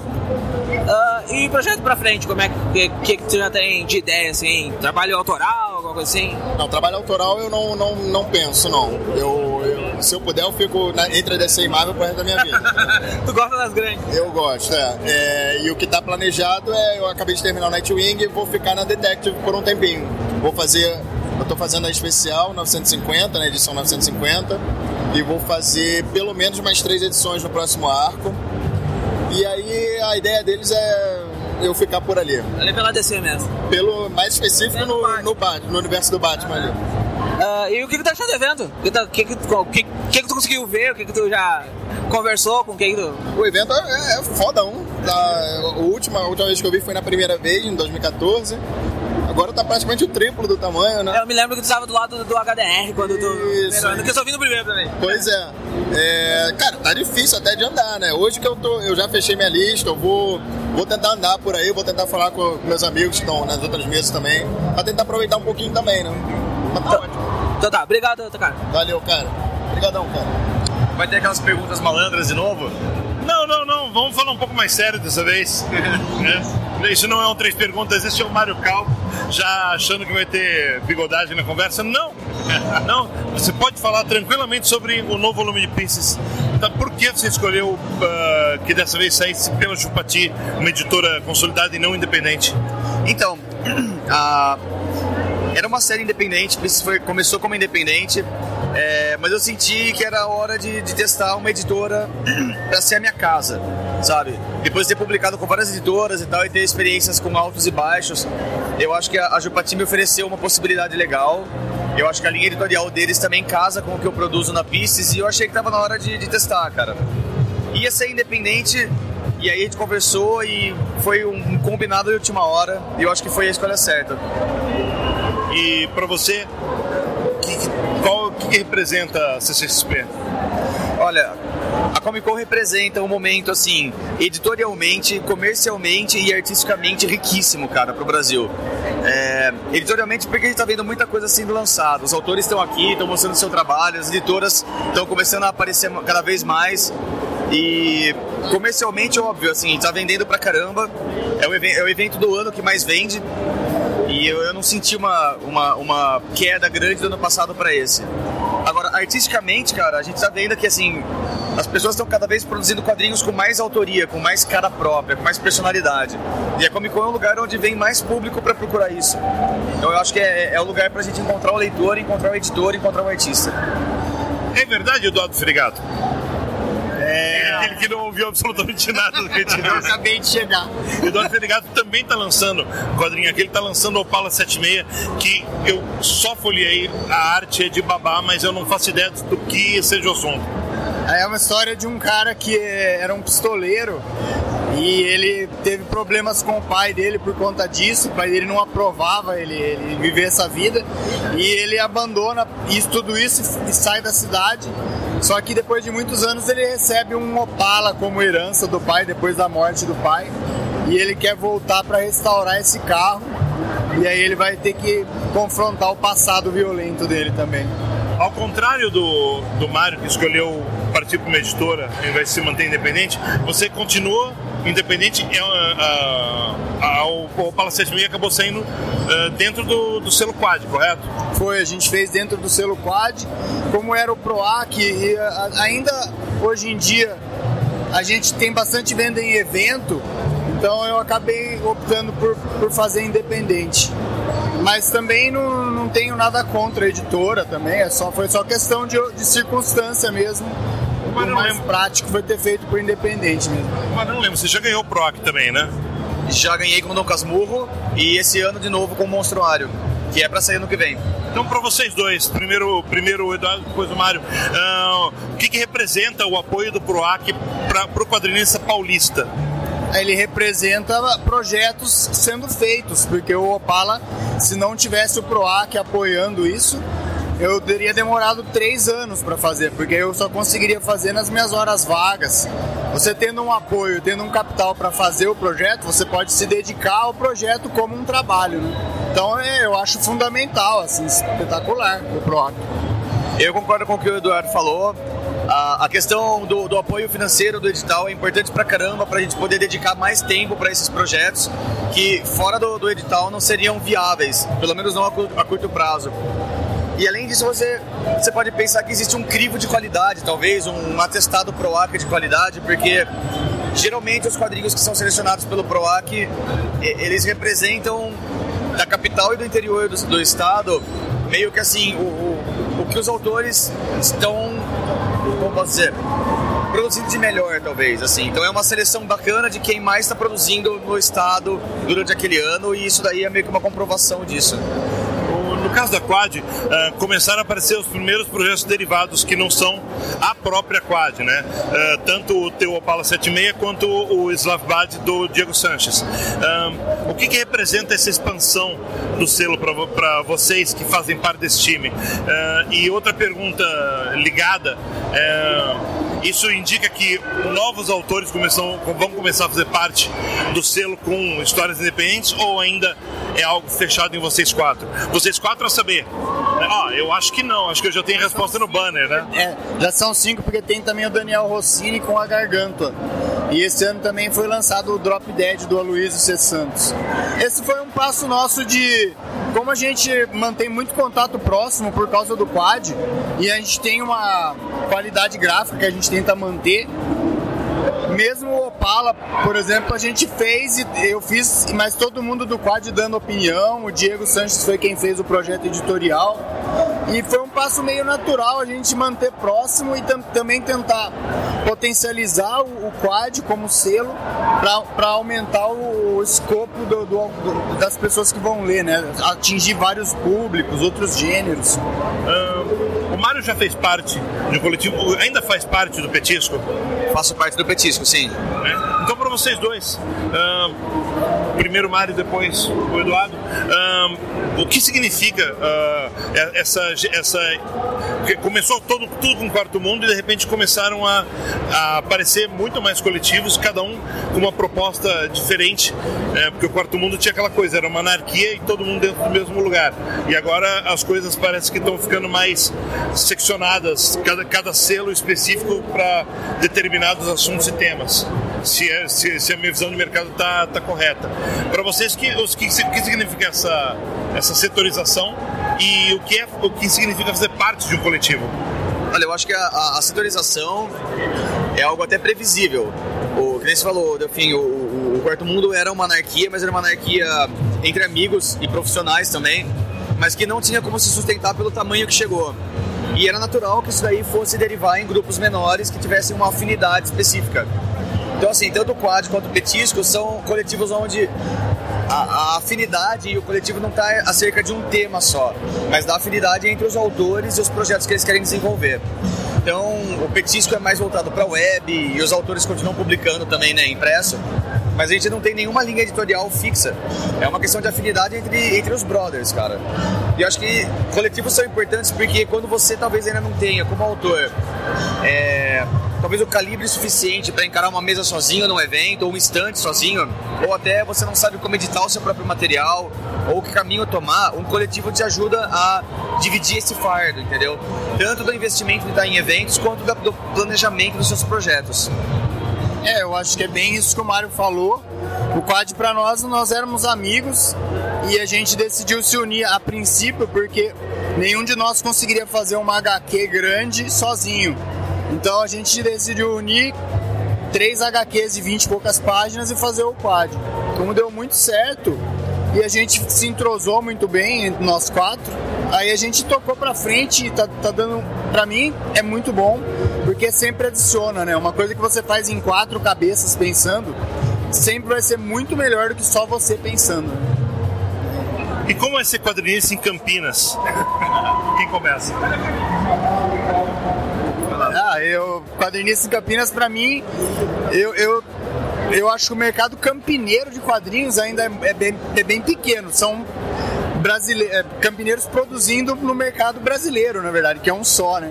E o foco tá bem, bem mais em São Paulo do que em Campinas, né? Um- eu gostaria que Campinas tivesse mais eventos, que tivessem público, né? Pra gente conseguir divulgar o trabalho e vender mais pra, pra, pra galera de Campinas, assim. É, tomara que aconteça em breve alguma coisa nesse sentido. É, concordo em gênero, número e grau. A, a gente vê por, pelos eventos que a gente participa em Campinas que a adesão de público é muito pequena ainda. As pessoas não vão para os eventos, não vão para os lançamentos, elas gostam de quadrinhos, querem quadrinhos, se interessam pelo assunto, mas elas não vão para os eventos encontrar os autores e, e consumir o projeto deles. O, Marca, o Marcati me disse que teve um evento no Sesc ah, recentemente em que só ah, um debate de quadrinhos em que só foi uma pessoa e a pessoa era de Americana, uma cidade vizinha.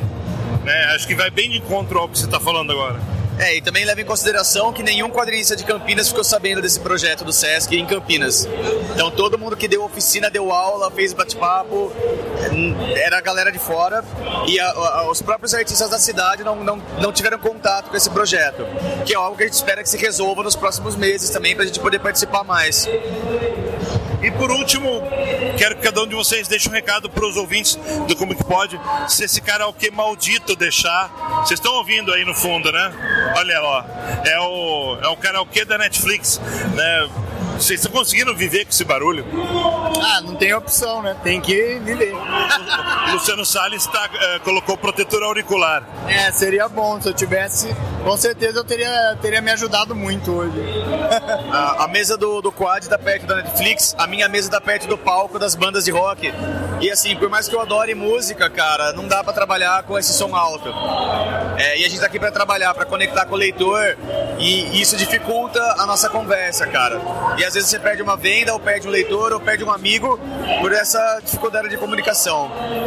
Então, recados. Ah, galera, apoiem o quadrinho nacional. Eu sei que é clichê pra caramba, mas tem tanta coisa boa, mas tanta coisa boa que se você ler quadrinho nacional o ano inteiro, você não vai precisar comprar nada de fora. E tem pra qualquer gosto, pra qualquer gosto estético, qualquer gosto de história, pra qualquer proposta. É só procurar, especialmente a galera de Campinas que está ouvindo a gente, sai de casa, velho, vai pros eventos. É, eu concordo em gênero, número e grau com, com o Mário, assim. É, mesmo o quad, a gente às vezes, às vezes tá no- no- nos eventos e o pessoal fala: Ah, mas vocês estão super bem, vocês já vendem, vivem disso. Não, a gente não vive disso, a gente faz isso porque a gente quer que aconteça. Então a gente precisa de ajuda mesmo das pessoas comprando, incentivando, divulgando para o quadrinho nacional é, existir assim como mercado. A gente quer um dia poder trabalhar com quadrinho só, né?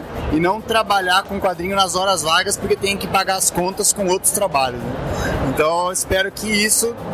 Eu acho que eu, eu tô otimista com esse, com esse momento que a gente vive hoje dos quadrinhos. A tendência acho que é crescer, sim. E que cresça também pro mercado nacional, né? Com esse hype geek todo que tá aí, né? Perfeito. Então, ficamos com o Mário Cal, o Dado Ferigato. Vamos ver quem vai ser o próximo agora? Ó, eu tô aqui com a Mari e a gente vai falar sobre o Black Science. O Rafa Fernandes, que, que indicou o quadrinho, né? Falou assim, você tem que dar uma olhada nisso porque é uma das surpresas que está acontecendo aqui. Ahn, me diz como foi fazer ficção científica ah, quando tem tão pouca oferta de HQ de ficção científica nacional. Então, na verdade, é, a maior parte do meu trabalho eu fazia mais romance, drama, então ficção científica pra mim foi uma novidade total. E na verdade foi no momento que eu, que eu queria mesmo me desafiar, fazer uma coisa diferente de tudo que eu já tinha feito. E eu pensei, por que não fazer ficção científica, né? E eu já tinha é, algumas referências de filmes, histórias que eu gostava, e eu queria me focar mais no suspense, no mistério e no terror psicológico e usar a ficção científica mais como plano de fundo. Então, na verdade, é uma história que é mais no- focada no suspense mesmo, no mistério. E na verdade foi um desafio muito grande, né? Porque eu não tinha tantas referências assim de mulheres é, quadrinistas que fizessem ficção científica, porém, ah, ao mesmo tempo foi uma, uma, é, uma coisa diferente pra mim é, não ter tanto contato assim e fazer mais da minha imaginação mesmo, das, das coisas que eu sentia em relação ao universo, né?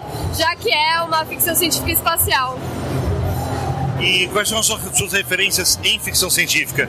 É, se baseiam mais em seriados ou em literatura? As minhas maiores referências em, em filmes e séries mesmo, por exemplo, Alien, Solaris, é, várias. Solaris você vai ter que explicar agora. É com o George Clooney ou não? Os dois! Os dois! Se botar no, no, no problema. É, então, e de série Battlestar Galáctica. E também um mangá que eu li recentemente, que é Planets, que também foi uma grande influência pra mim. Eu gostei muito de ler e. Enfim, é, são basicamente. Como é mudar o estilo tanto assim? ah, em Vidas Imperfeitas tu tinha um estilo meio mangá, assim, e agora tu muda o teu estilo totalmente pra uma coisa bem mais experimental. Como é que foi essa, essa mudança? Foi gradativa? Tu começou a receber outras influências? Como é que foi? Então, na verdade, pra mim foi uma mudança natural, porque eu já tava do saído do mangá há muito tempo, assim, mesmo Vidas Imperfeitas, você vai pegando as edições mais recentes, né, elas já vão ficando mais diferentes da- das primeiras. Então, pra fazer o Black Silence, eu imaginei mesmo um traço um pouco mais maduro, assim, digamos, que fosse mais, é, não sei, adulto do que eu costumava fazer, porque a história mesmo, ela pedia isso, né. Então, é, eu pensei mesmo nisso, mas pra mim foi um processo natural. E eu quero saber o seguinte: ah, como é que tá sendo a sua CCXP? A minha CXP tá sendo uma surpresa muito boa. Eu nunca tinha participado, nem, nem vindo como visitante. E a recepção tem sido ótima. E principalmente pelo, pelo fato de ter feito catarse, muita gente já tinha conhecido, já teve uma boa divulgação. Então as pessoas que elas vêm, elas já pelo menos reconhecem ou vieram de recomendação de outras pessoas. Não, queria perguntar pra ela. Tu tem um canal no YouTube, né? Tu tu trabalha com. ah, como é que tu te divide fazendo um monte de coisa ao mesmo tempo? Mas Gibi, trabalha no YouTube, faz teus trabalhos de freelancer. Como é que, como é que faz a rotina maluca? Então, na verdade, que isso tem a ver com a minha personalidade, assim, eu não consigo fazer só uma coisa. Eu tenho, eu tenho muitas ideias e eu vou começando a fazer várias coisas diferentes, e aí no, no final das contas vira uma confusão, mas eu tento é, lidar com todas as coisas que eu faço e, e uma hora ou outra eu acabo dando prioridade pra uma coisa. Quando eu fui fazer o Black Silence, eu parei de, de publicar em redes sociais e até dar uma parada nos vídeos também, porque eu precisava focar. Mas agora eu tô voltando com tudo também e vamos ver os novos projetos pro ano que vem. Conta um pouquinho para quem não, não tá tendo acesso ao quadrinho sobre o que fala Black Science. Então, Black Silence é uma ficção científica espacial e é baseada num futuro distópico e pós-apocalíptico e um grupo de astronautas é enviado para um novo planeta para avaliar a poss- possibilidade de ter uma nova civilização lá. Só que chegando lá, algumas coisas estranhas, misteriosas começam a acontecer e aí é sobre os personagens terem que lidar com essa situação diferente. E você, iniciante em CCXPs, ahn, enfrentando de cara esse, essa montanha de coisas, que, que você deixaria de recado para os nossos ouvintes do Comic Pod ah, em relação a CCXP, a vida, ao mundo? Então, eu acho que a CXP, assim, é um evento único. Eu nunca tinha vindo num evento tão grande, assim. Apesar de eu estar, basicamente, no Art Sala, eu não tive como ver o resto do evento, mas pelo que eu vi as pessoas falando e pelo que eu consegui andar no evento, é uma coisa assim que eu não tenho explicação o tamanho disso. Eu acho que pra quem gosta de, de quadrinho ou de tudo do universo nerd geek, tem que vir aqui pelo menos uma vez pra conhecer. E claro, passar no Art Sally, porque aqui tem artistas incríveis, tanto já reconhecidos quanto novos artistas, e eu acho que não tem como perder o Art Sally. Legal. Então agora a gente tá aqui com o Pablo Casado, do Maiara Annabelle, lançando o terceiro volume, cara. Que, que legal. Fala aí como é, que tá, como é que tá a coisa na CCXP e tá lançando isso aqui na CCXP também. Então, achei muito bacana estar voltando ao evento, sendo que o primeiro volume foi lançado aqui. A gente veio ano passado, estamos voltando esse ano com o volume 3 e acho que está atingindo as expectativas. A gente fez o crowdfunding do volume 3, numa meta flexível, a gente conseguiu rodar e assim, é sempre bacana, cansativo. Eu já estou ficando sem voz aqui, mas vamos lá, é, tem que estar, né? Tem que estar aqui para divulgar o trabalho, manter o contato com a galera, com os leitores, mas está sendo muito positivo. Ah, o, o teu trabalho na Maiara Nobel tem muito de, de, de mostrar representatividade de mulheres uh, badass, você chega assim. Ah, como é pra te escrever isso, assim? Então, é engraçado quando as pessoas, perguntam isso, porque a ideia original do Mariana Bela é do Thales, ele já tinha os personagens. Então, quando a gente decidiu fazer juntos, é porque a gente tinha feito um trabalho anterior antes, e a gente trocando ideias, ele disse, ó, eu tenho a ideia dessas duas personagens aqui que são funcionárias públicas e tal. Isso foi no começo de 2014. Eu disse, pô, que ideia do caralho, né? Funcionárias públicas que combatem demônios e outras criaturas sobrenaturais. E aí, beleza, nessa época a discussão sobre diversidade, sobre mulheres protagonistas e tal, ainda tava, tava naquele negócio, que 2015 foi que estourou. Então, quando a gente começou a fazer a revelação no final do ano, meio que as pessoas já interpretaram dessa forma, né? Que a gente tava fazendo uma coisa direcionada e não, foi natural. Tipo, a gente gosta de escrever personagens femininas, é, a gente trata elas com respeito, mas sem colocar elas num pedestal. E eu acho que acabou gerando essa identificação por causa disso.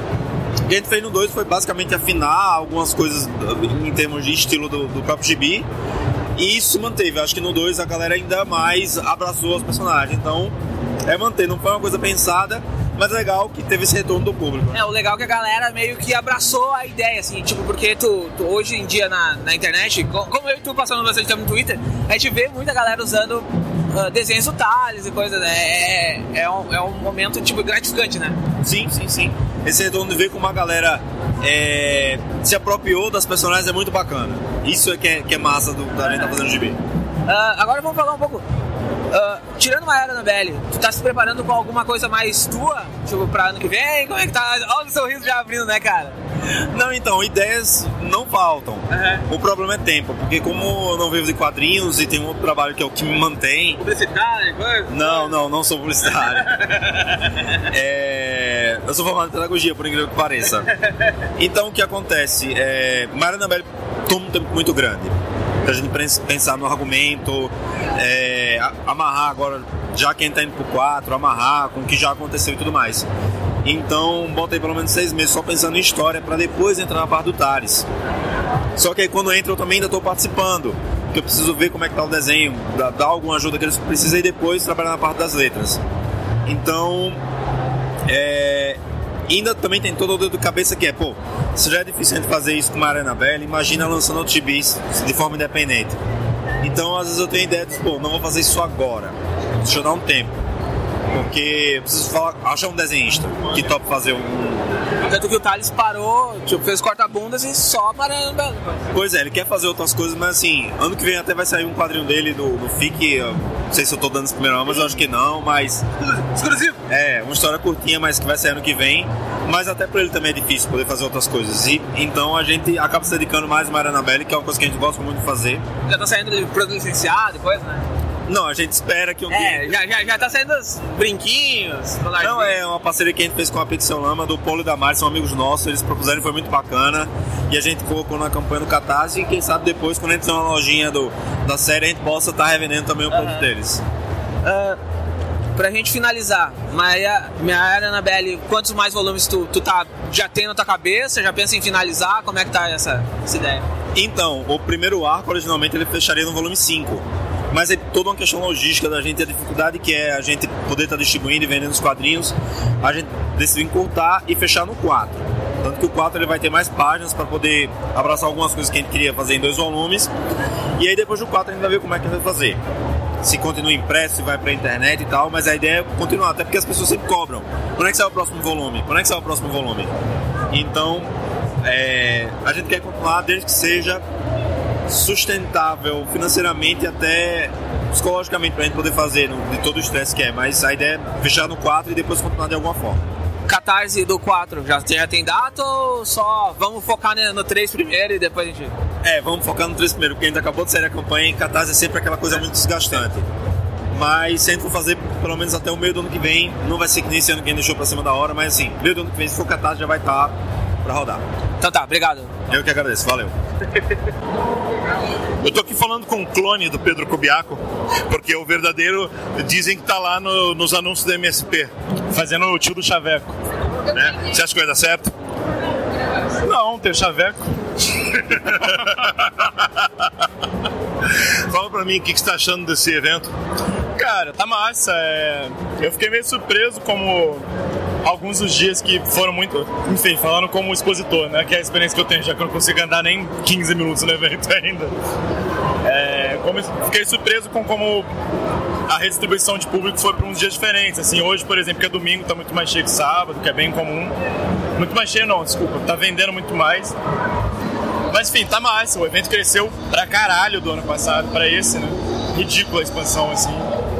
A área tá muito, muito maior. Não só a área tá muito maior, como deu pra ver que os stands estão muito mais bem trabalhados, mais montados, tem umas filas colossais, assim. Dá pra ver que o pessoal tá gostando, assim. Acho que, acho que meio que já estabeleceu assim, o evento, né? Tá, já foi comprada essa ideia de. Uma, uma ideia que algumas pessoas colocaram na internet em, em momentos esparsos foi de que a CCXP, ah, com o tempo, canibalizaria outros eventos em termos de atenção e de lançamentos. O que, que você acha a respeito disso? Então, acho que o concorrente direto. Na, na verdade, eu não acho o concorrente direto, mas acho que na cabeça das pessoas, pelo que me parece, tem essa. Acho que fica entre, não sei, FIC e Comic Con, assim, esse embate. Eu acho que são, assim, talvez possa acabe canalizando em um deles os lançamentos dos autores. Aí, enfim, não é meio imprevisível porque depende dos autores.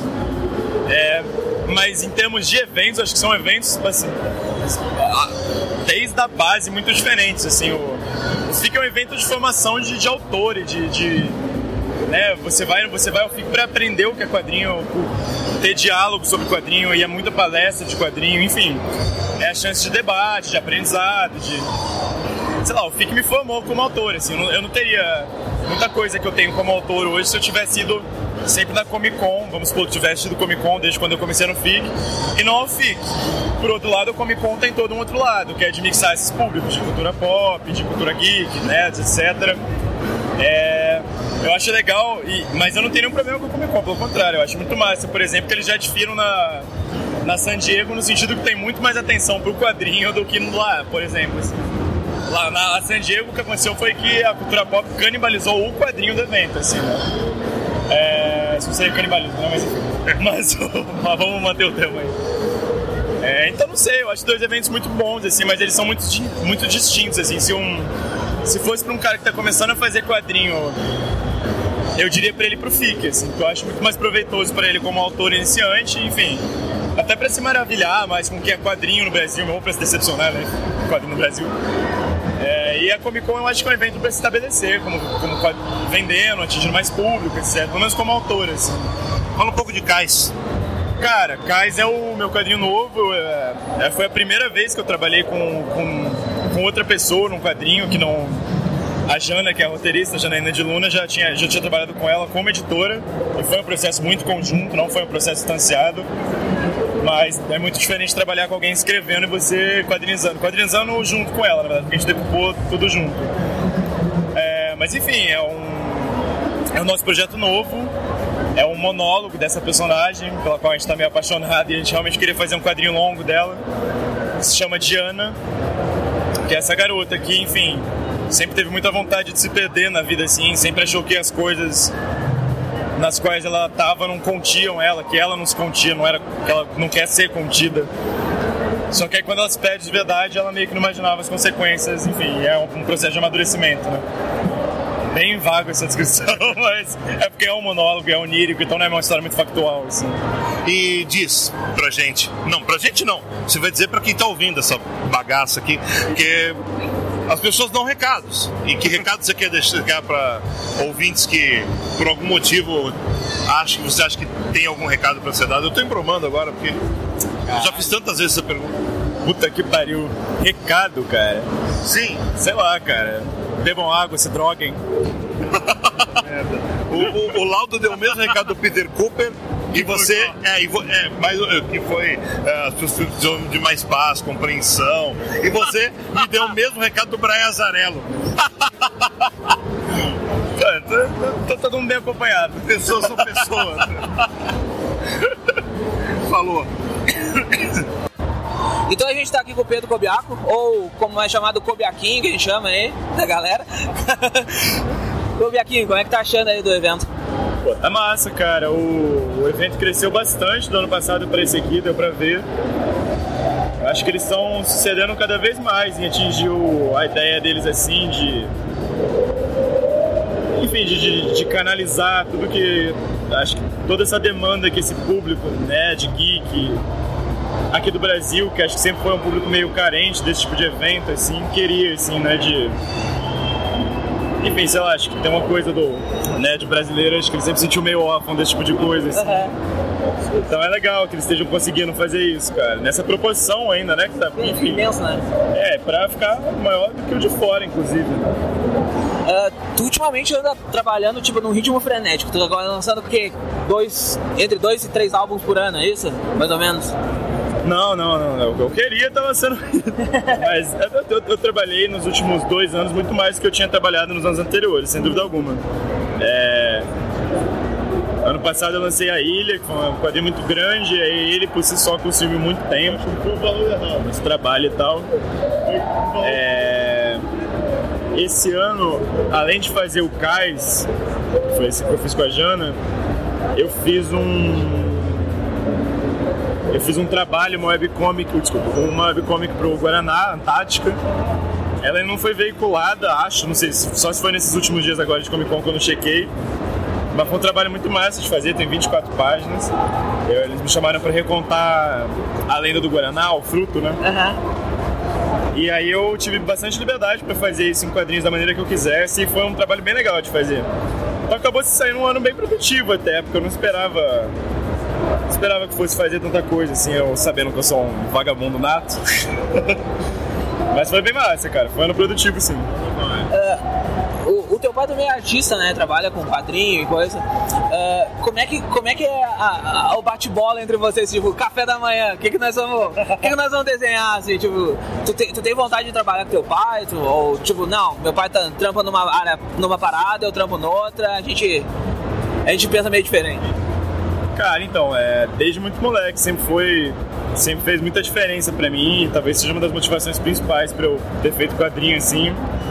Ver o meu pai trabalhando e tal. Hoje em dia já faz, já faz um bom tempo que eu não moro mais com meu pai, eu moro sozinho e tal, mas mesmo.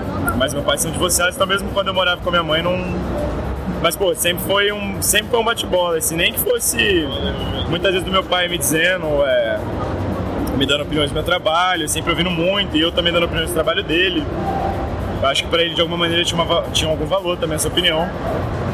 Mas nem que, nem que fosse, nem que seja nosso bate-bola, por exemplo, quando eu tava fazendo a ilha, ele tava fazendo o maio, né? E foi um ano complicadíssimo pro meu pai, assim, tipo, de dinheiro, de, de saúde, a porra inteira, assim. Então nem que o bate-bola da gente fosse só compartilhar como tava foda de fazer, assim. Já é muito bom, assim, é- já é uma coisa confortante, né? Você ter alguém pra quem falar, assim. Aí, enfim, e ter uma pessoa que sempre é, ter uma pessoa que é muito boa no que faz, assim, que você realmente admira presente na sua vida e disponível pra te aconselhar, etc, etc, é muito valioso, né? Acho que é, pra mim foi inestimável, assim, não sei como teria sido ser meu pai. assim. Ah, agora cai saindo, saiu em 16 dias, ela, a Jana contou. Cara, foi uma loucura. conselho, não façam isso. É, ano que vem, qual é a ideia? Qual é o novo desafio do Cobiaquinho? Então, eu e a Jana, a gente tem um projeto maior, que é o Diana, da onde veio a personagem do Kais, inclusive. É, e aí eu tô curioso pra ver se vai rolar esse projeto. Eu queria que ele acontecesse. É um projeto que eu tenho muito interesse de fazer. Mas eu tava conversando com a Jana esses dias que antes mesmo de fazer o esse próximo eu queria fazer um pouco um meio curtinho, meio de umas 20, 30 páginas. É, é muito, é muito, é até bobo falar essas coisas porque minhas ideias mudam muito assim. Então é muito provável que, sei lá, em um mês eu esteja totalmente com a, enfim, com a cabeça totalmente diferente para Faça um bagulho igual a ilha de novo. É, sei lá, mas Deus, Deus queira que não. Mas Nunca mais coisa longa. Nunca mais.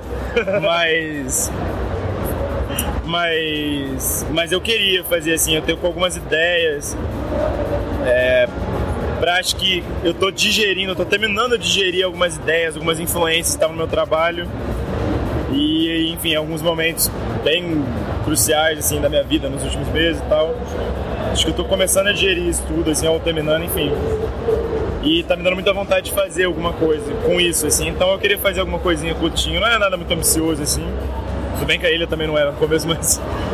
Aí começou a me come e aí virou um. É, não, não, ela começar, ela até começou, a gente sabia que ia ter o livro e tal. É, mas aquela ideia dela, ela tinha, sei lá, metade do tamanho no projeto original. mas enfim, mas tô com essa ideia. É isso. Então tá, obrigado por vir aqui, valeu. Porra, eu que agradeço, velho. Ah, o Rafael Fernandes. Seguinte, como é que tá? Ah, bom, vocês estão lançando o Cutulo aqui, né? É, a gente aproveitou para fazer um- uma espécie de segundo lançamento do Cthulhu. Tá indo bem, cara. Acho que é um dos livros que a gente mais vendeu em feira na vida. Mais do que o Rei Amarelo, vocês. Mais que o Rei Amarelo. O Rei Amarelo já vendeu bastante, mas o Cthulhu tá vendendo o dobro. E pra você, o que, que significa um evento desse que dobrou de tamanho, tá gigantesco, o Art Stanley, é quase impossível você ver tudo, eh, mesmo em quatro dias. Eu acho que a gente precisa de mais eventos assim, espalhados pelo Brasil, pra gente poder mostrar o nosso trabalho e não só para os autores independentes, para as editoras também, que não chegam em todos os lugares, ou o cara não teve a oportunidade de chegar na loja e ver ali todos os, os títulos. Eu acho importante para a HQ Nacional, inclusive as conexões que a gente faz um com o outro aqui de eu, eu sou editor, roteirista, fecho o projeto aqui localmente. Você vai conhe- conhecendo pessoas e tal, isso é importantíssimo. Pra você, como editor, tem essa importância, então. Com certeza. E aqui é o momento de fazer as parcerias, de conhecer os novos autores. Esse eu acho que é o, é o canal. Você falou de em outro, CCXP, não CCXP, eventos como esse em outros lugares, mas tá rolando já CCXP Nordeste. Eh, como que você vê um evento desse tamanho despolarizado? Cara, isso é uma maravilha. Se for é uma estrutura semelhante, mesmo que seja metade, já vai ser muito legal. Principalmente por ser uma cidade como Recife, que um- é um polo cultural brasileiro e que ainda não foi, vamos dizer assim, devastado pelos quadrinhos, né? Todo o resto já foi explorado de certa maneira ali da, os polos principais. Agora eu quero ir pro norte, quero que existam eventos no centro-oeste grandes, acho que falta isso. Você acha que no ponto que chegou a CCXP, você acha que agora, eh, em relação à, à produção nacional e as expectativas nacionais, ela concorre com o Gibi, com o Gibicon, não, com o Bienal de Quadrinhos, é, é ato falho. E também com, a, com o FIC? Cara, acho que não é uma questão de, de concorrer, eu acho que é uma questão de acertar os calendários. Né? O FIC tem uma proposta que, em que esse lance da interação entre os autores com o público, entre si, é muito mais, mais amplo. A cerveja é barata, a comida é boa, o clima é agradável. Então eu acho que isso favorece que o FIC seja o, o nosso anguleme ou coisa do tipo. O Gibicon ou festival eu só fui uma vez e não foi uma das experiências mais bacanas que eu tive. Então não tenho muito o que dizer. Eu não, não fui nos últimos eventos. Então não sei, mas o FIC pra mim é o melhor festival de todos. Mas o CCXP é um festival que atrai um público não de quadrinhos, né, de um outro público, esse público geral, que é o que nós devemos alcançar ir atrás. Eu acho que falta isso. Parar com a retroalimentação. Perfeito. Alguma mensagem para os ouvintes do Comic Pod? Galera, uma olhada aqui no, no sempre que vocês puderem, sempre que houver eventos. Tem um monte de coisa, é, de quadrinhos, de print, de sketch. Então você pode apoiar a produção nacional. Você também pode conhecer o trabalho que eu faço na Editora Draco, é www.editoradraco.com. E meu trabalho como roteirista em diversos projetos. E uma parte deles está na Editora Draco. Muito obrigado, abraço! funcionando. Então nós estamos aqui com a Rebeca Prado, do Navio Dragão, de webcomic super, super legal. Rebeca, como tá sendo? O evento todo? Isso. Olha, tá bem massa. Hoje tá um pouco. Ontem e hoje são os dias mais vazios, né? Mas tá, tá bem massa. A galera tá comprando os livros e vem com o maior carinho conversar com a gente e tal. E o, a estrutura do evento tá massa, tá divertido, tá tranquilo, tá muito bom. Tu fez um trabalho, eu- eu acho o Navio Dragão uma coisa muito legal, assim, porque eu gosto de vikings, sabe? Eu, eu gosto dessa parada de vikings e a, e, a, e a minha namorada, ela é apaixonada pelo, pelo, pelo cachorrinho lá que, que tem. Isso, carne. Ela, ela, ela, ela é louca pelo carne. E aí.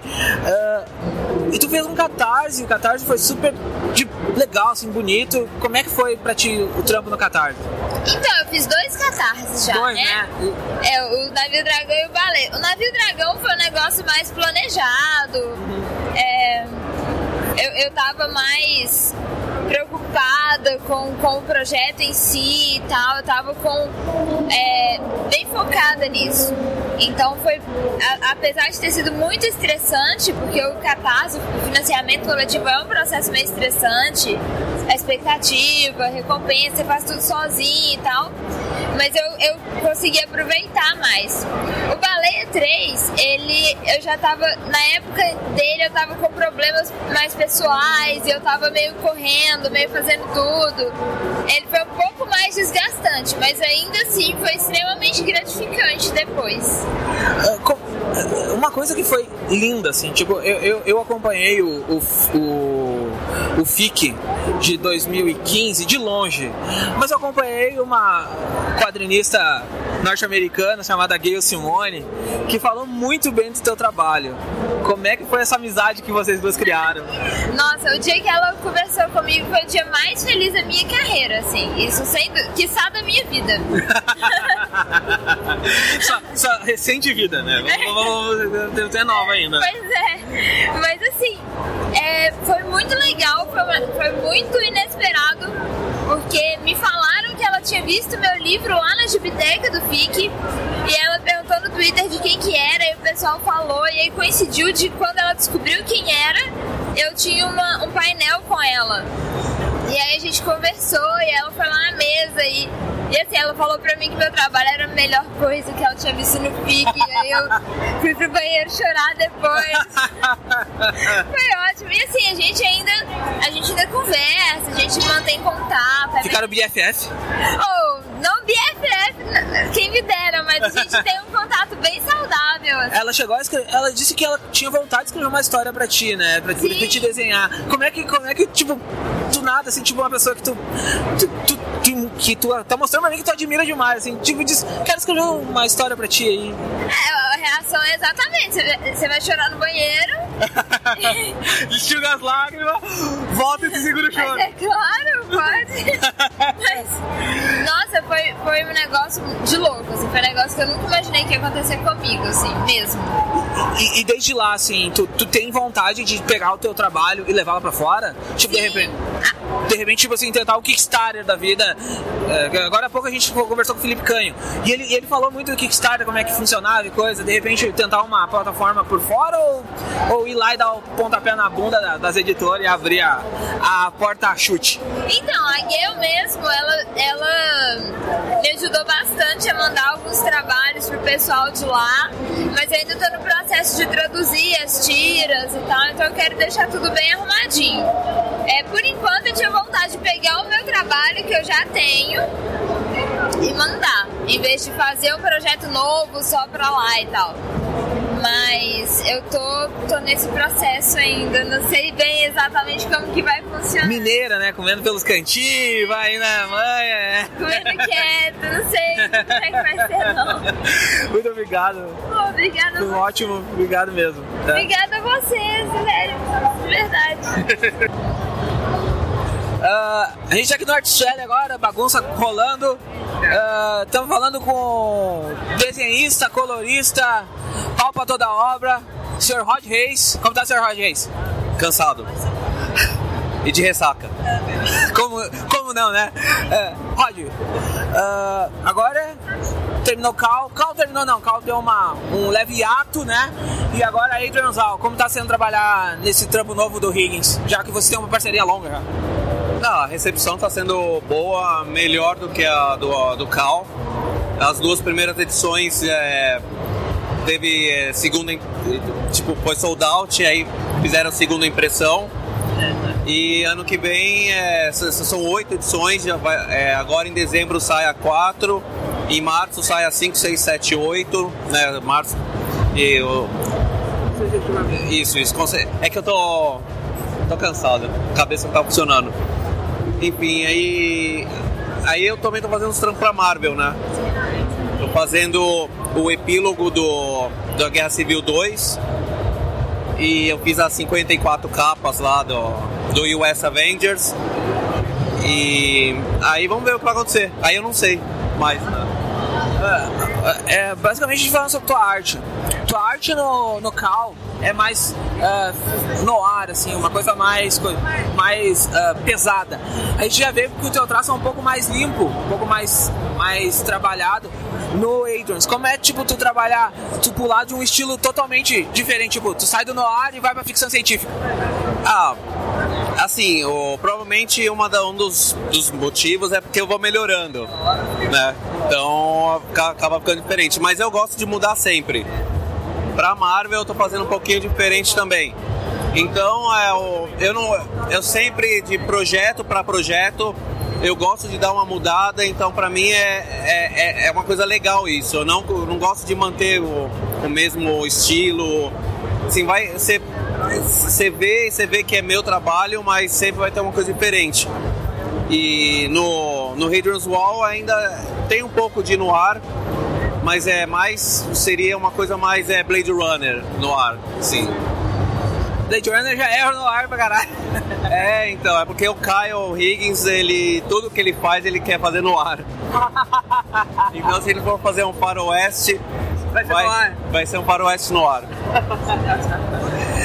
Ah, como é que tá sendo, tipo, ah, pra ti, assim, tipo, eu, eu- eu tenho certeza que deve ser muito gratificante. Tu tá saindo do- da cor, que era um bagulho que tu fazia muito, muito, muito, muito tempo, e agora hoje tu tá na arte e hoje, tipo, tu, é, como é essa diferença pra ti, tipo, de trabalho, como é que é o formato? Então, é, é, é melhor no sentido que ah, você é mais reconhecido, né? Sim, a cor é legal, você tem um certo reconhecimento do povo da área, reconhece bastante ó, o trabalho do colorista, mas eu, sim, para mim eu gostaria de. é, eu, eu me sinto mais realizado no momento e mais é, desafiado. Eu tava me, me sentindo muito pouco desafiado criativamente. Então por isso que eu busquei essa mudança na minha carreira. É, e e é, é difícil, assim, não é fácil. Assim, é um risco muito grande, mas tem que. Eu, eu tô bancando e até agora tá dando certo. É, tá dando certo tanto que tu já tem projetos na Marvel, né? Como é como é que tá funcionando essa chegada aos poucos na- nas grandes, tipo, já tem projeto pra, pra ano que vem, como é que vai funcionar? Não, não tem nada. Eu, assim, por causa dos trabalhos da Image, eu comecei a pegar os trabalhos na Marvel. A Marvel é legal que eles têm muita abertura para estilos diferentes, né? Então você tem o Phil Noto, o Mike Del Mundo, que são, são estilos bem, tipo, no, diferente de, do que você acha você tem, que é super-herói, né? Então a Marvel tem bastante abertura para isso e, eles me deixam bem à vontade para fazer o trabalho que eu quiser. Aí eles viram meu trabalho na, no Cal, na Hadrian's Wall, e me contrataram. E aí eu comecei a fazer as capas, fiz o, o Oath, né, do, o epílogo da Guerra Civil. Eu acho que deve rolar alguma coisa depois, mas ainda não, não, não tenho nada em vista. Então tá, obrigado, Roy. Valeu! Sou virgem de orelha. Tá, a primeira pergunta que tem pra você é quando e onde você perdeu sua virgindade? Eu não lembro, cara. Eu tava de costas. Não foi igual o Silvio Santos, então? É, eu não sei, eu não sei. Eu vou perguntar pros universitários. É, porque eu não sei. Quem sabe é minha esposa e os universitários. Falando sério, Rodney, você tá lançando o segundo volume da sua HQ e fala um pouquinho sobre ela. Cara, o segundo volume não pode folhear. Porque se folhear vai tomar um spoiler na cara bem gostoso, daqueles que o réu solta lá no MDM. Fraga? Mas, cara, tem tido uma aceitação muito bacana do público, o que me surpreendeu pra caralho, porque a galera comprou a um e já tá ansiosa pra comprar dois e pra ler tudo, pra fechar o arco. Cara, tô muito satisfeito, velho, muito satisfeito mesmo. As críticas estão muito boas, a crítica que você fez lá no site, sensacional, muito obrigado, cara. Valeu mesmo pelo apoio e pelo carinho, viu? E já que você falou que tá o fechamento do arco, isso significa que a história vai continuar? São, tem mais duas edições, são quatro edições o arco. Aí vai fechar o arco nessa quarta edição. E provavelmente vai ter mais um arco com o personagem, com o Tatsumo. Mais pra frente. É um. Ele é um personagem que mexe com o sobrenatural. Entendeu? Você tem uma história bem grande planejada. Tem, tem muitos arcos com ele. Tem bastante coisa planejada aí. Você acha que esse pode se tornar o- a sua marca registrada como criador no Brasil? Não sei, cara. Não, não- não- nunca me passou isso pela cabeça. Eu sempre tive vontade de fazer uma coisa autoral. Mas ser minha marca registrada nunca foi ideia, a ideia inicial, nunca me passou pela cabeça. Que vier veio, né? Tá ótimo, Rodney. Obrigado. Obrigado, cara. Valeu.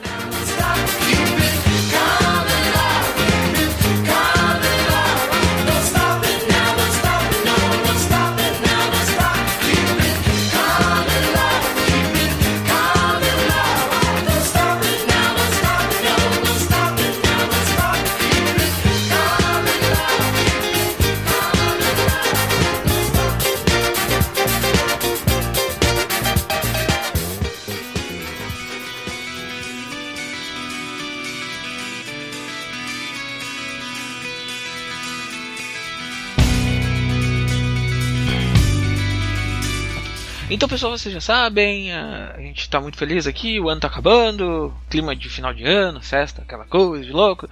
Então, muito legal, podcast longo pra caramba. A gente entrevistou gente pra dedéu. Uh, agradecer o Ivan de novo por ter cedido o tempo dele para falar um pouco sobre a CCXP conosco. E vocês já sabem, acesse a Terra Zero, www.terrazero.com.br. Comentem, façam o que vocês quiserem no site lá, me xinguem, xinga o Felipe, xinga o Kajima, xinga, sei lá, alguém, pode xingar, à vontade.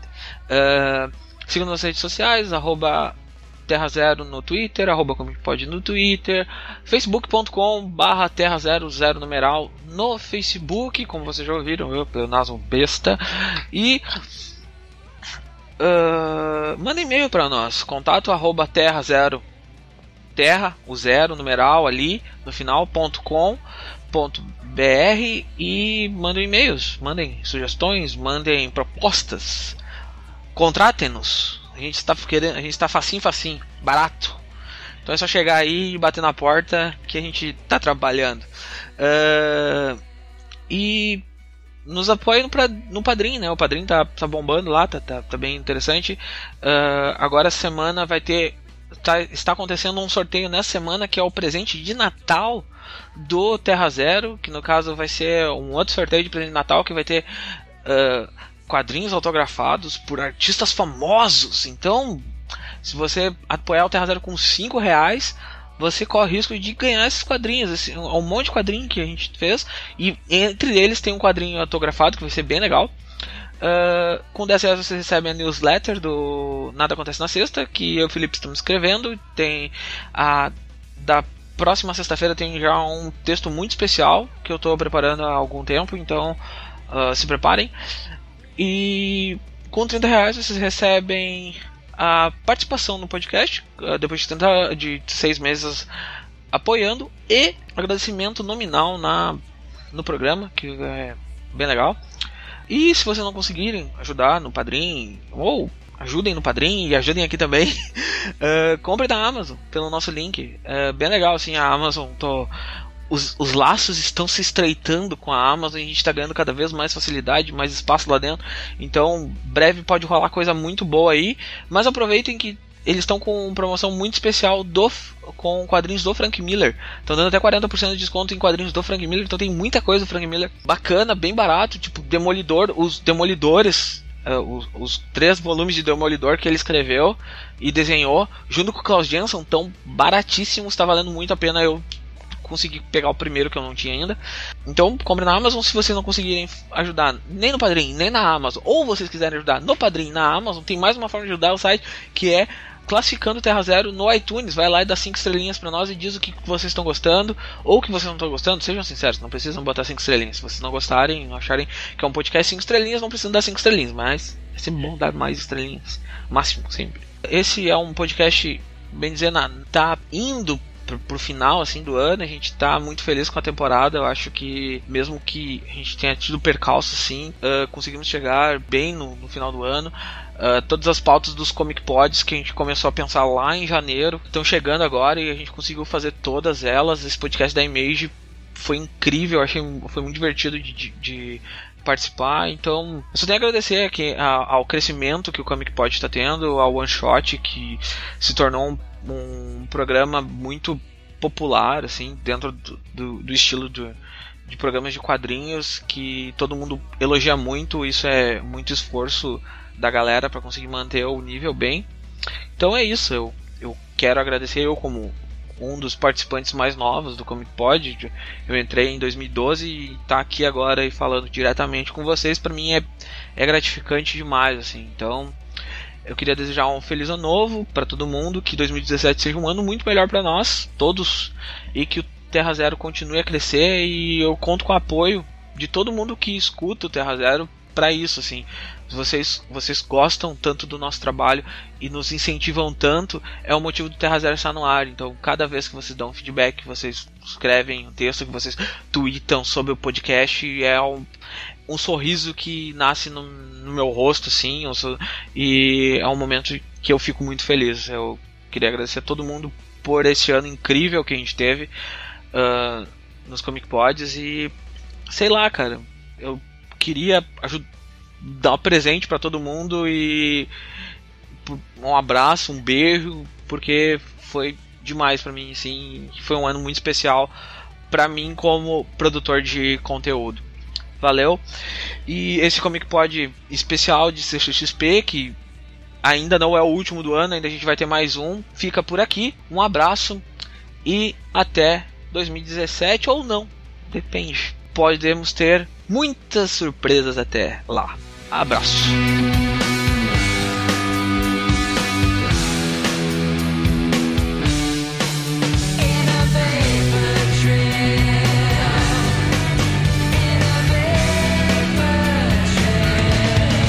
E esse como pode só acontece graças aos apoios que nós recebemos no Padrim.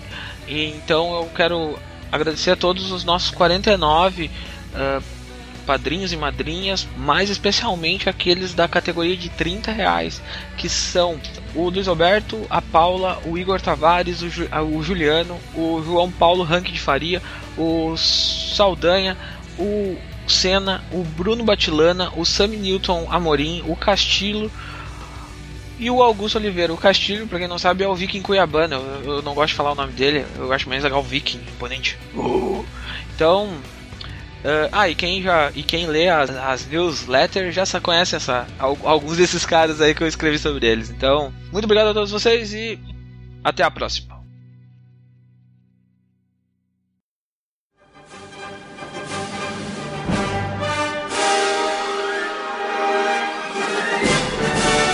O Comic Pod é o podcast do site terrazero.com.br.